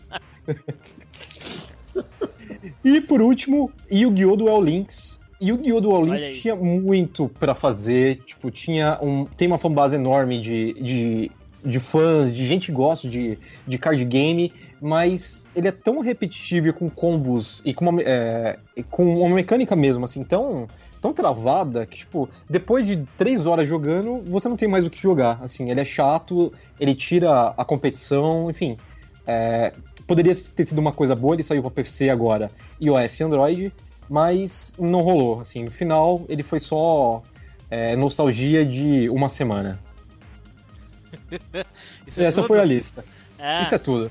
Bom, a minha lista, assim, por sorte, vocês já falaram muitas das coisas que eu já tinha colocado, mas assim, como os melhores, vou colocar aqui o, o The Legend of Zelda Breath of the Wild, né, o Bafo do Selvagem, que chegou arrebentando, Super Mario Odyssey também, né, o jogo chegou aí arregaçando, né, a galera, pô, um Mario com um look de gente de verdade, não vai dar certo, e calou a boca da galera, né, calou a boca legal. Sonic Forces queria ser. É, exatamente. né? Agora entendi. Nossa. Bom, já que você falou de Sonic, teve o lançamento do Sonic Mania nesse ano que, pô, muito legal. Eu joguei, muito legal, eu achei maneiro. É, e foi Muito surpresa pra mim que ele não foi feito pela SEGA ou o Sonic Team, né? Que é o Team Sonic, que é a galera responsável. Isso. Foi feito pela Pagoda West Games e Red Cannon. Achei Pagoda. legal. Pagoda. Medo. Pagoda do Oeste. É um jogo do começo do ano que eu che- não cheguei a jogar com o Fábio porque o período beta tinha acabado, é o Ghost Recon Wildlands. Maneiríssimo Verdade. esse jogo. Ah, Dragon Ball Fighter Z, animal, animal. Joguei com o Fábio lá na BGS. Muito legal esse jogo, divertido pra caramba, lindo, lindo, né? Vale dizer. Ah, um jogo BR que foi lançado pra, no Steam, o No Heroes Here. Se não me engano, ele ainda vai chegar nos consoles, eu acho. Ou já chegou? Alguém Não, isso eu não sei. Ainda Não vai. Ainda não, né? Pelo que eu vi, pelo que eu. É, pelo que eu vi, não. Ainda tá. estão desenvolvendo isso aí. Bom, mas pra PC já tá e é muito, muito louco. No Heroes Here é que nem aquele jogo lá de cozinhar, o Overcooked. Só que medieval, assim, com magia e canhão. É, é isso, cara. É um jogo cooperativo de até quatro pessoas, local. Ah, não, não sei se tem online também, mas, cara, é divertido o jogo. E te dá raiva, te dá raiva, porque é difícil, mas é muito legal. Ah, tem um jogo que eu não joguei, infelizmente eu não vi, tá? Mas eu decidi colocar aqui como melhores porque eu li a ideia, eu li reviews, assisti alguns videozinhos, trailers e tal, eu achei magnífica a ideia. E esse jogo foi mencionado várias e várias vezes no The Game Awards. What Remains of Edith Finch. Lembra que a gente até Ah, se perguntou, verdade. caramba, que jogo que é esse, né? Da Giant Sparrow. Esse jogo fala de uma moça que da família Finch, ela volta pra casa da família e ela vai descobrir por que, que ela foi a última Finch a sobreviver, né? Que tem alguma coisa que mata todos os Finch. E é um jogo Nossa. que, pelo que eu vi, ele mostra os momentos finais de todos da família Finch. Então, assim, é um jogo de descobrimento, né? De narrativa esse jogo. E fiquei extremamente curioso, vou comprá-lo logo e assim que eu comprar eu vou jogar. Esse vai ser um jogo desses. Mas fica aí como melhores do ano, porque, pô, o cara, o jogo foi extremamente bem falado, né? Como piores, eu acredito, vários que vocês falaram aí, Marvel vs Capcom, a gente já falou em outros momentos outros. Tem o Agents of Mayhem, eu não sei se vocês lembram dele na E3, que até o Terry Crews ah, fez propaganda e tal, mas o jogo veio todo bugado e não deu muito certo, né? Ah, é verdade, nossa. Prometia, Nossa, nem prometia, mas nem chegou. Então, tá vendo, né? Como que o jogo foi um dos piores. né? Maravilha, hein? Bom, menções honrosas aí desse ano. Destiny 2, que chegou, uma propaganda magnífica. O jogo chegou e é legal, né? É bacana. É, Prey, For Honor, um multiplayer que não deu muito certo, né? Da Ubisoft. É, Call of Duty World War 2, né? Que é a Segunda Guerra aí que eu joguei com o Fábio lá na BGS. Peraí, o, o. Prey, você falou Prey e o For Honor, né? Isso, Não, o Prey For For Honor Honor. até que deu, cara. Rolou uns, uns campeonatos Ah, aí. O problema é, dele é. Os servidores que tava dando É, problema exatamente. Era esse é problema. um- Só, só isso também. Ah, South Park The Fracture Butthole. Gerou polêmica pra caramba aí o nome inteiro, né? South Park, né? É, a fenda que abunda a força. Middle Earth Shadow of War. Que já veio aí com homenagem a desenvolvedores mortos e coisas legais aí. O jogo teve até a polêmica das loot boxes, não sei, mas enfim, não cheguei a jogar o jogo, mas foi lançado esse ano. Uncharted The Lost Legacy, lançado esse ano. The Evil Within 2, Outlast 2, Life is Strange Before the Storm, muito bem falado esse jogo também. Bem e mal, né? Vários motivos aí, porque tem a sua importância É. de narrativa. Uh, Kinect 2, Night in the Woods, um outro jogo aí extremamente falado, hein? Que passou meio um voo rasante esse jogo, né? Passou bem por baixo. Daí foi um jogo que foi, teve aquele lance legal, né? Que os próprios criadores é, disponibilizaram o game na, Sim, no, no, no Part Bay, né? sim, Ah, verdade, verdade. verdade. Verdade. Uh, Esse, aí- esse aí foi o, o, o Darkwood. Ah, é foi o verdade. Isso, Ah, é, Opa, verdade. Cafundiu. Isso, cafundiu. Mas o Night, in- o Night in the Woods é bom também, é um indie muito da hora, muito divertido. Ok. Tem um jogo japonês chamado Persona 5 também, extremamente famoso, né, da Atlus. Persona. Ah, recebeu o prêmio também, indicação, né, por narrativa, se não me engano. Além de vários outros jogos que foram lançados nesse ano. Ah, tem alguns board games que eu queria só mencionar, que foram lançados aqui no Brasil. É, Bloodborne, aliás, não no Brasil, né, mas foram lançados. Bloodborne The Card Game, olha que legal, jogo digital se tornando ah, um board game. Jogo... Ah, oi? Não, eu ia falar um jogo físico, né? Isso.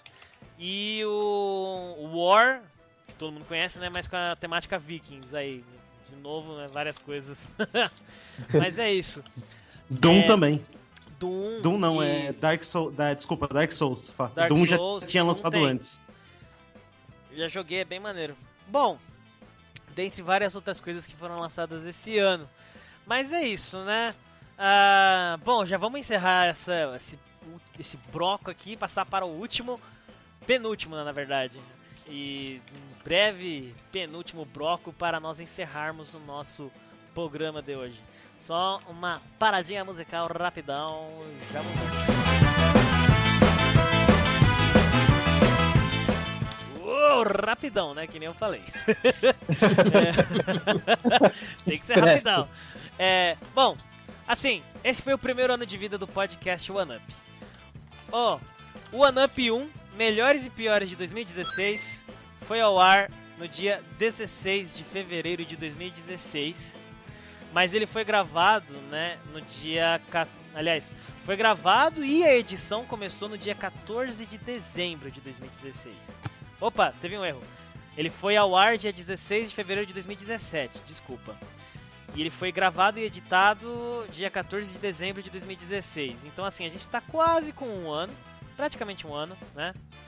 Ah, 2017 aí foi o ano do One Up pra nós, um ano de Da hora. aprendizado, um ano de sacrifícios, né, para muitos aí, ah, muitas coisas legais, conquistas, né, do One Up, vídeo a BGS que a gente conseguiu como imprensa e, poxa, maneiro. Aliás, a BGS foi um aprendizado também, né?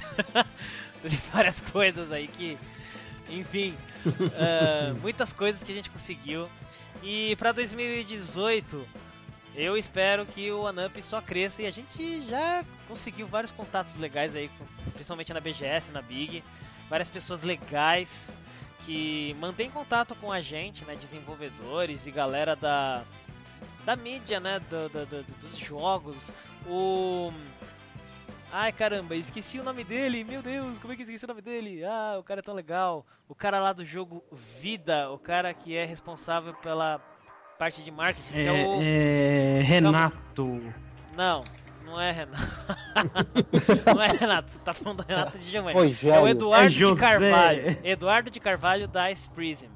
Ele Ah, eu chutei. entra em contato com a gente aí direto. Até o próprio Sandro Morishita. Ah, mano, muito legal.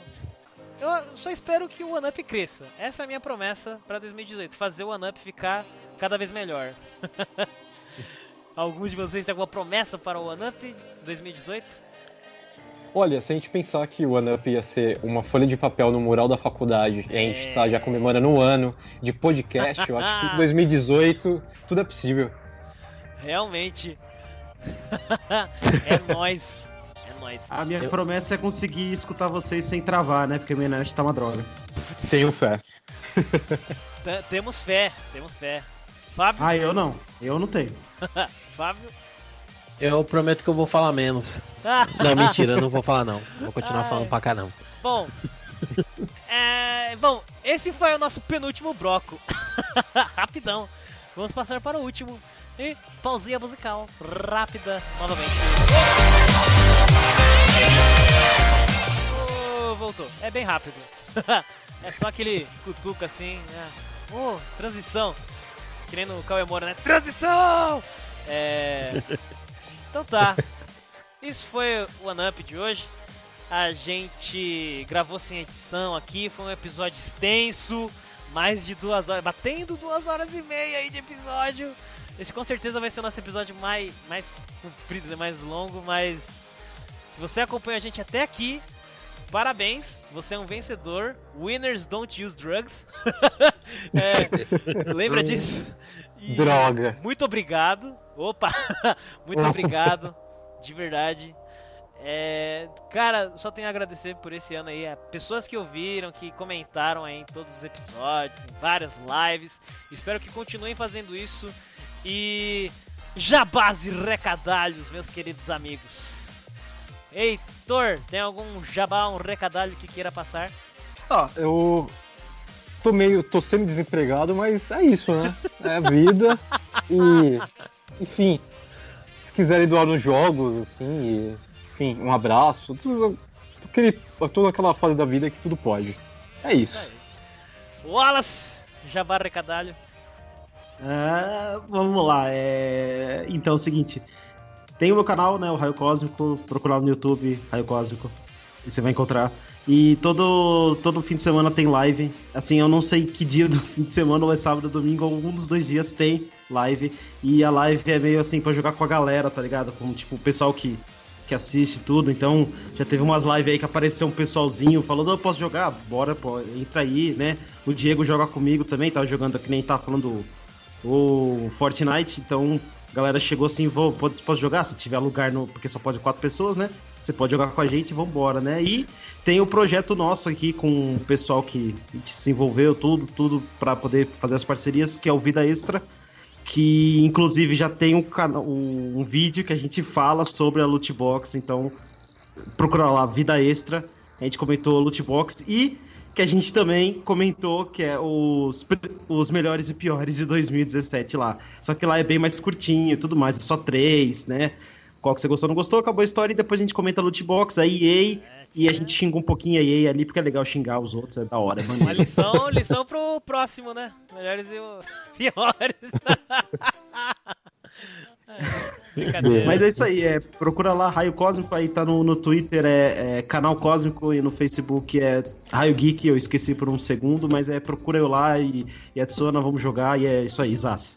É isso aí. O Fábio, ah, eu tô num retiro sabático aí, né? Então o Torre Pop tá parado, eu tô parado de rede social, tô parado de tudo, porque eu tô que nem meu amigo Heitor aí, eu quero emprego. Se alguém quiser, tiver um mail list aí pra mandar meu currículo, eu quero. Do resto, por favor. E, e é isso. Eu tô na mesma, hein? Eu tô procurando emprego aí também. Mas é nóis. Jabá, o único jabá que eu passo para vocês é o One Up Podcast. Temos um episódio, dois episódios completos todos os meses e temos uma live, um episódio ao vivo religiosamente todos os domingos às 19 horas, falando sobre as novidades da semana. Certo isso? E se alguém quiser ouvir mais da gente, procurar a gente nas redes sociais e outros lugares aí, pode fazer isso aonde, hein, ô Fábio? As pessoas podem nos procurar, podem entrar em contato conosco pelo e-mail do Anup, arroba e-mail, e-mail do Anup, arroba gmail.com, né? E-mail do Anup, arroba gmail.com. Podem seguir a nossa página no Facebook, bladobladoblado.facebook.com barra podcast OneUp e no Twitter e no Instagram, arroba podcast OneUp. Olha aí. E, ah. e, e para nos ouvir, eles podem ouvir no Spreaker, que é www.spreaker.com show um tracinho up, o P, né? Tracinho P. E nos agregadores de podcast. Para Android nós temos o Podcast Addict, nós temos o WeCast que também tem para iOS. E para iOS nós temos exclusivamente o iTunes, né? Só no, iOS. Algum adendo, Thor?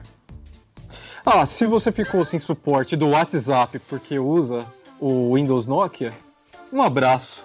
Mas ó, entra no speaker.com.br show um traço up que dá certo, galera. Não precisa chorar. Tem pra todo Meu mundo. Deus.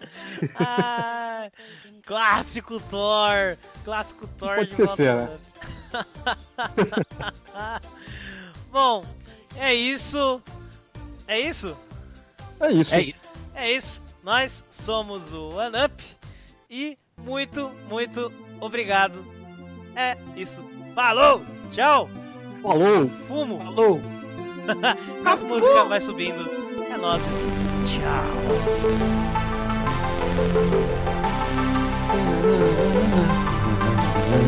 Não? Thank